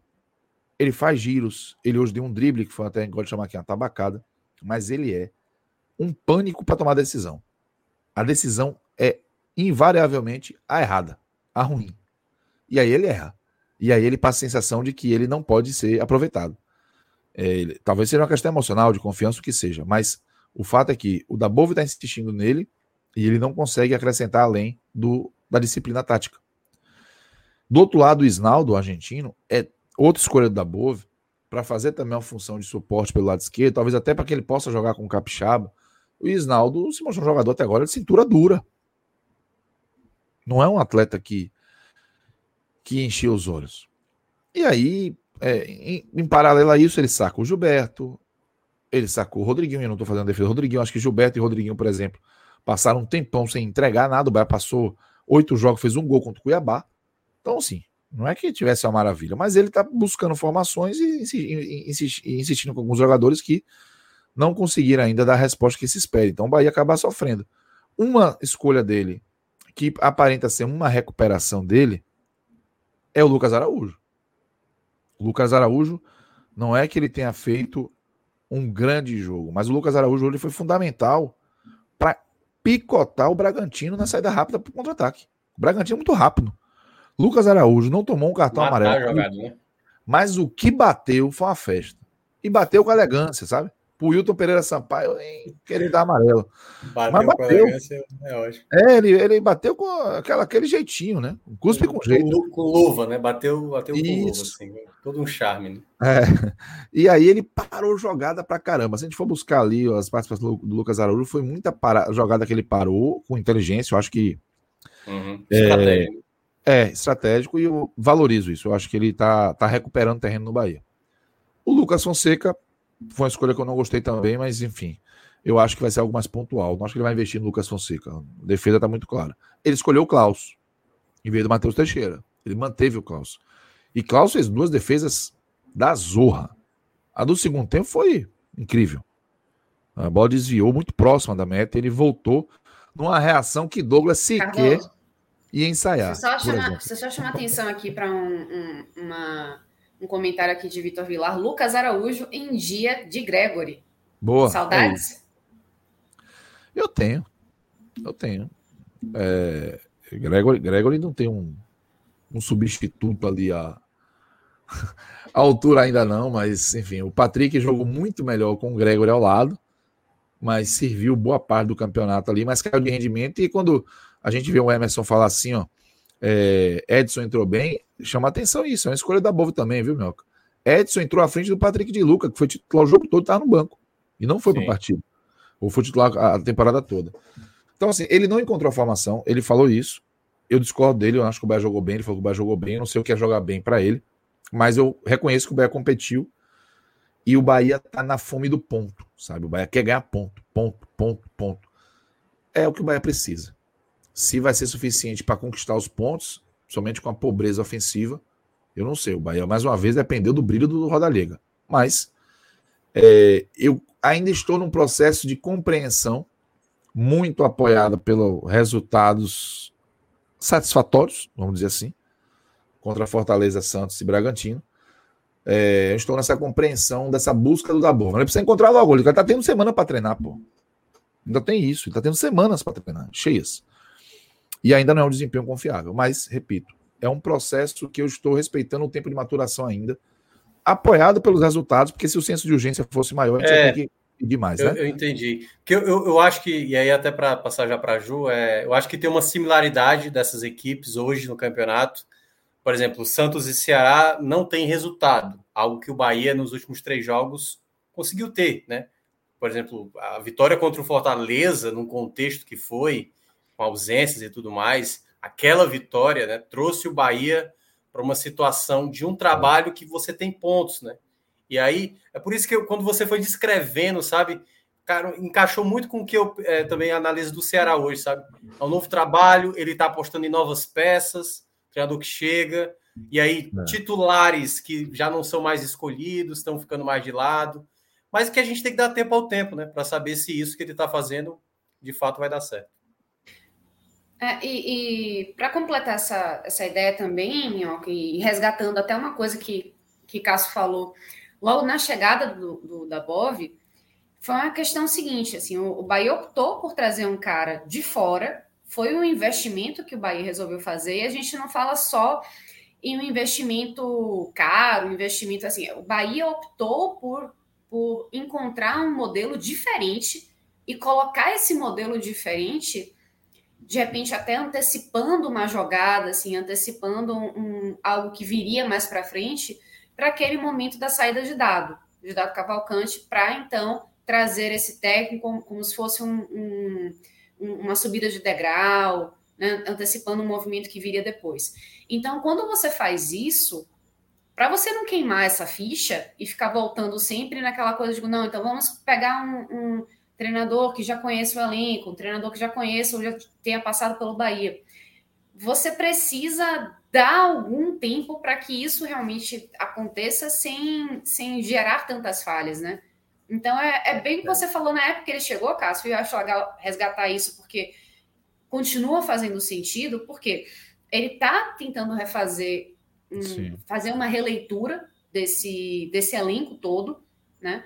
É, resgatar peças e aí, Minhoca pode falar também, né, que é muito parecido com o que o Thiago Nunes está fazendo, de repente, no, no Ceará, de, não, peraí, esse jogador aqui, o Vina, por exemplo, né, é, uhum. ele fez um excelente campeonato no ano passado, agora ele está em má fase, vou tentar recuperar. Pode ser a mesma coisa que o Dabov está pensando em relação a Ruiz, que não veio fazendo um bom campeonato, né, uma boa temporada que seja, mas conheço o jogador, não sei se é o caso até, mas acredito que seja, porque pela insistência nele, é, acho que só justificaria se ele realmente já conhecesse o, o, atleta e soubesse que ele pode mais. Então é o tipo da coisa, né? Você tem que deixar que o profissional consiga trabalhar um pouco e, e implementar uma nova filosofia, ciente de que essa mudança ocorreu no momento em que não se dava muito para você é, queimar, não tinha muita gordura para queimar, né? É. Tanto no Ceará como no Bahia, mas principalmente no Bahia,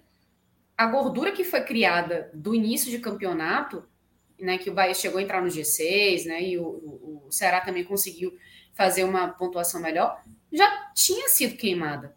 Então é agora é, é aquela coisa, né? Você lidar com o, o momento difícil de entender que é um processo longo e que ao mesmo tempo você não pode é, tentar, como é que eu posso falar? É, pular etapas sabendo que você precisa dos pontos. É, é aquela coisa, né? Entre a. É, é, é você tá, enfim, é uma faca de dois legumes, né? Sabe, sabe também, eu acho que uma coisa, uma coisa também que acrescenta muito no, no debate dessas equipes que estão aí tentando sair dessa, dessa né, da, ah. da zona, próximo da zona de rebaixamento, né? Claro que tem um pessoal do desespero, Grêmio, América, é. o próprio esporte e tal que estão vivendo um momento de tentar recuperar, né? O, o, próprio América Mineiro vem de duas vitórias seguidas. Mas essas equipes que estão ali na beira, um empate é chato. E sabe é. por que é chato? Porque o campeonato está semanal. É, não anda. O né? Bahia, o Bahia, o Bahia estava na frente do placar e tomou o gol do empate. Aí é uma semana, cara. Uma semana fala, pô, velho, Lucas Fonseca errou na jogada, cara. É. Capixaba também e tal. Aí fica uma semana disso, sabe? Vai ter uma hora, acho que, não sei, daqui a duas, três rodadas, o campeonato vai acelerar de novo. Acho que a gente vai ter cinco rodadas seguidas, meio e final de semana. Quando a gente chegar nesse ponto, eu acho que a gente vai começar a ver melhor essas equipes. Ver melhor o Santos, ver melhor o Ceará, ver melhor o Bahia. Essas equipes vão começar, principalmente porque está muito achatado, está muito achatado. Então, dá uma. Cara, você tira ali, transforma a vitória do Bahia no empate contra o Fortaleza. Era dois pontos a menos. Aí era um cara. desastre. É um desespero e, maior. E aí estava então, assim, tudo sendo encarado como desastre. É, o jogo do é Santos, é o jogo de foi, hoje. É, é, por isso que quando foi me perguntado sobre a questão do, do Thiago Nunes, se não vencer a Chape em casa, é crise sim, é crise. É. Não tem por onde correr. Porque é a Chape em casa, entendeu? Então, assim, são, são, são, são equipes que hoje... E aí um ponto que a gente nem destacou aqui. O que, é que, o que é que eu já vi tantas vezes o Cardoso falar e que eu também escuto muito falar do, do Ceará? O elenco que foi montado para a temporada. Ceará com crise de centroavante, é, lateral direito, Bahia também, o ataque, tipo, se o Gilberto não tá bem, aí chega o Rodalega, faz gol e tal. Aí se o, o Rossi se machuca, aí tem não que tem apostar no nosso, carro. É. Então, assim, todo mundo tá meio parecido nesse momento, sabe? E aí eu acho que é um ponto onde é o desempenho, é ali, são os detalhes que essas equipes vão estar tá conseguindo ter um respiro ou entrando aí realmente mais diretamente nessa briga para evitar o rebaixamento. É, tem um comentário aqui do Léo Caetano que eu achei que é muito pertinente, né? Que é um time de oito, que de oito jogos conquistou um ponto, não pode reclamar de quatro jogos ganhar cinco. É isso. o Bahia colocou o nosso nível de exigência lá embaixo. O, o sarrafo caiu. Então, se você olha que o Bahia, ah, o Bahia tá devendo um desempenho, o Bahia tá. O Bahia tomava seis, tomou, tava tomando em três jogos seis gols. Dois contra o Atlético Goianiense, dois contra o Grêmio, dois contra o Fluminense. Nos últimos três, tomou três. o, a média agora caiu para um gol por jogo sofrido. É bom? Não, mas estava pior. Mas é melhor do que antes, né? É, exato. Então você acaba usando os parâmetros para enxergar é. o copo meio cheio. E eu concordo com ele. Eu acho que é por aí. E se ele, como ele ganhou aquele jogo do Fortaleza, é isso, Minhoca. Acho que você foi muito feliz. Aquele jogo do Fortaleza, ele está sustentando resultados que seriam questionados se, aquele, se aquela vitória não acontecesse, se aqueles três pontos não acontecessem. Então, Principalmente, né, Cadu? Só, só interrompendo você, se o Bahia tivesse, a, a, como abriu 3 a 0 e deixasse escapar nossa, aquela vitória, nossa, imagina o estrondo que seria. É, eu não sei, viu? Eu, eu, não sei como é que seria, não. Agora, é, você, quer ver, você quer ver o drama? O Bahia vai passar uma semana sem jogar e vai pegar o Inter no Beira Rio. Aí depois, mais uma semana, vai pegar o Ceará essa semana, a Semana Ceará, ela tá com alvará e letreiro na porta para ser semana densa, sabe? É, em que aí o Bahia vai ter que se, se ancorar na volta do Índio Ramírez para poder criar uma expectativa, para ver se se pega esse jogo do Ceará e transforma uma decisão, enfim.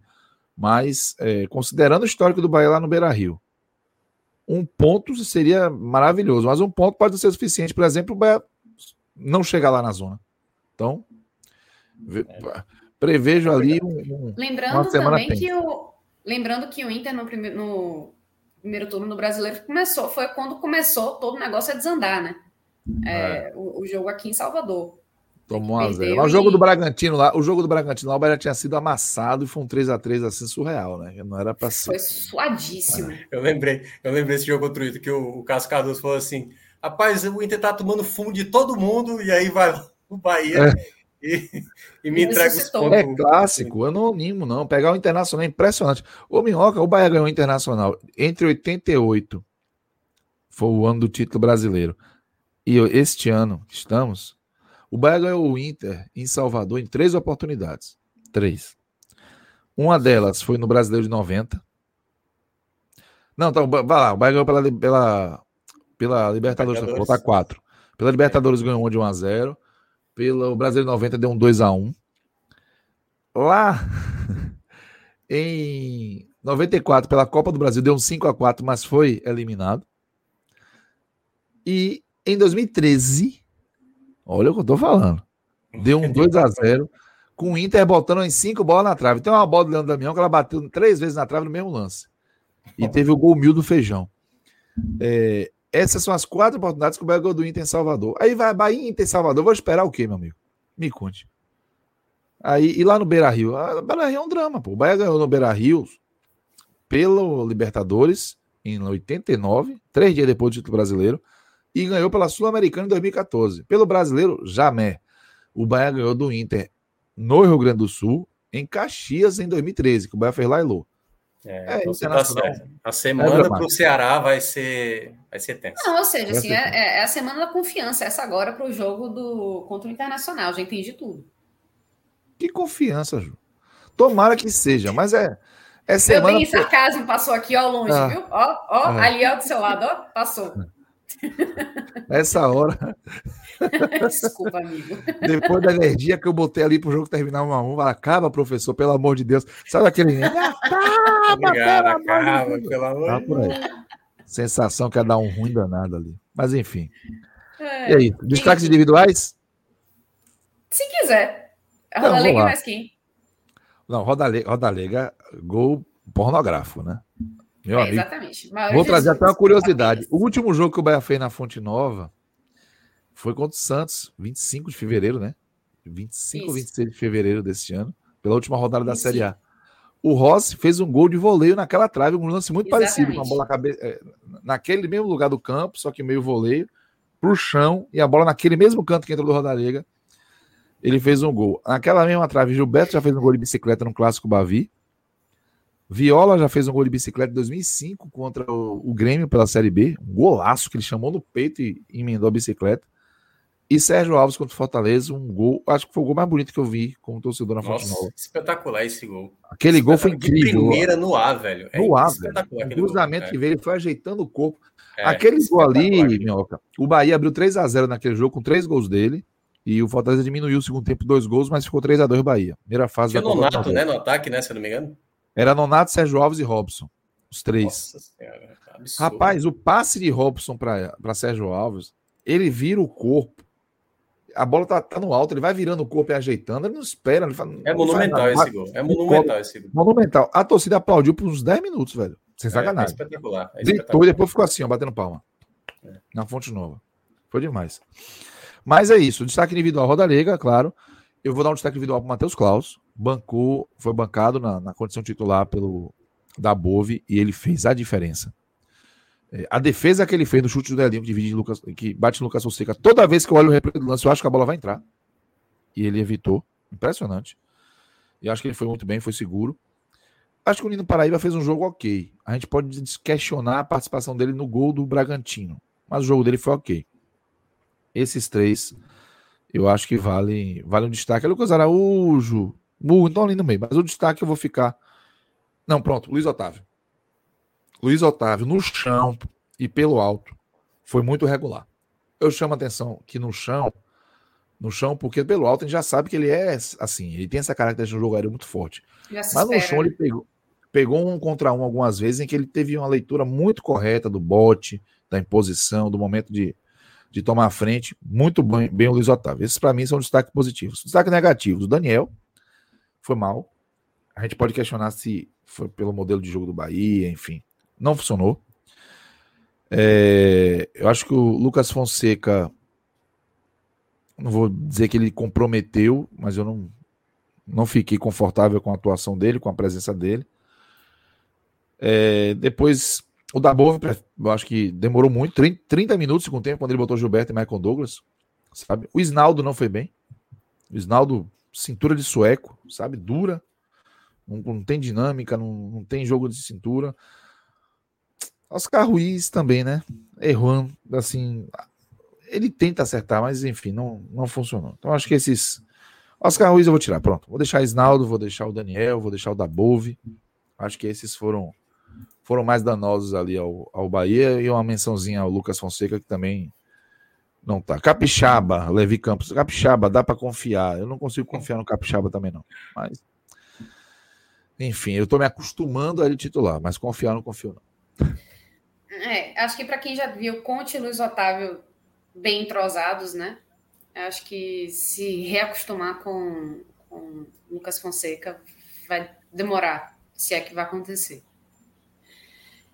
Enfim, acho que encerramos por aqui. É, a gente né? não fez do Ceará, não, né? Mas tudo bem. Né? É verdade, não fizemos o Ceará. Vamos fazer de novo? Quer fazer? Ou Quer quem é que tá na, na, edição? É o Quizme mais quem? Vai ter que editar, se for o caso. Ou então fica assim mesmo, fica assim. Eu já, eu já dei, dei umas dicas né, no comentário, falei. Mas basicamente ali era o Kelvin, gostei do primeiro tempo do Rick e tal. Luiz Otávio foi bem, gostei da partida defensiva. É, são esses, assim. Mas fica aí, fica a critério aí do pessoal. quiser Vamos domingar. Amanhã você vai trabalhar no jogo do Fortaleza, meu? Amanhã estarei 10 e meia da manhã já fazendo pré-jogo. Eita, Inter e Fortaleza. Depois me conte o que você viu do Inter.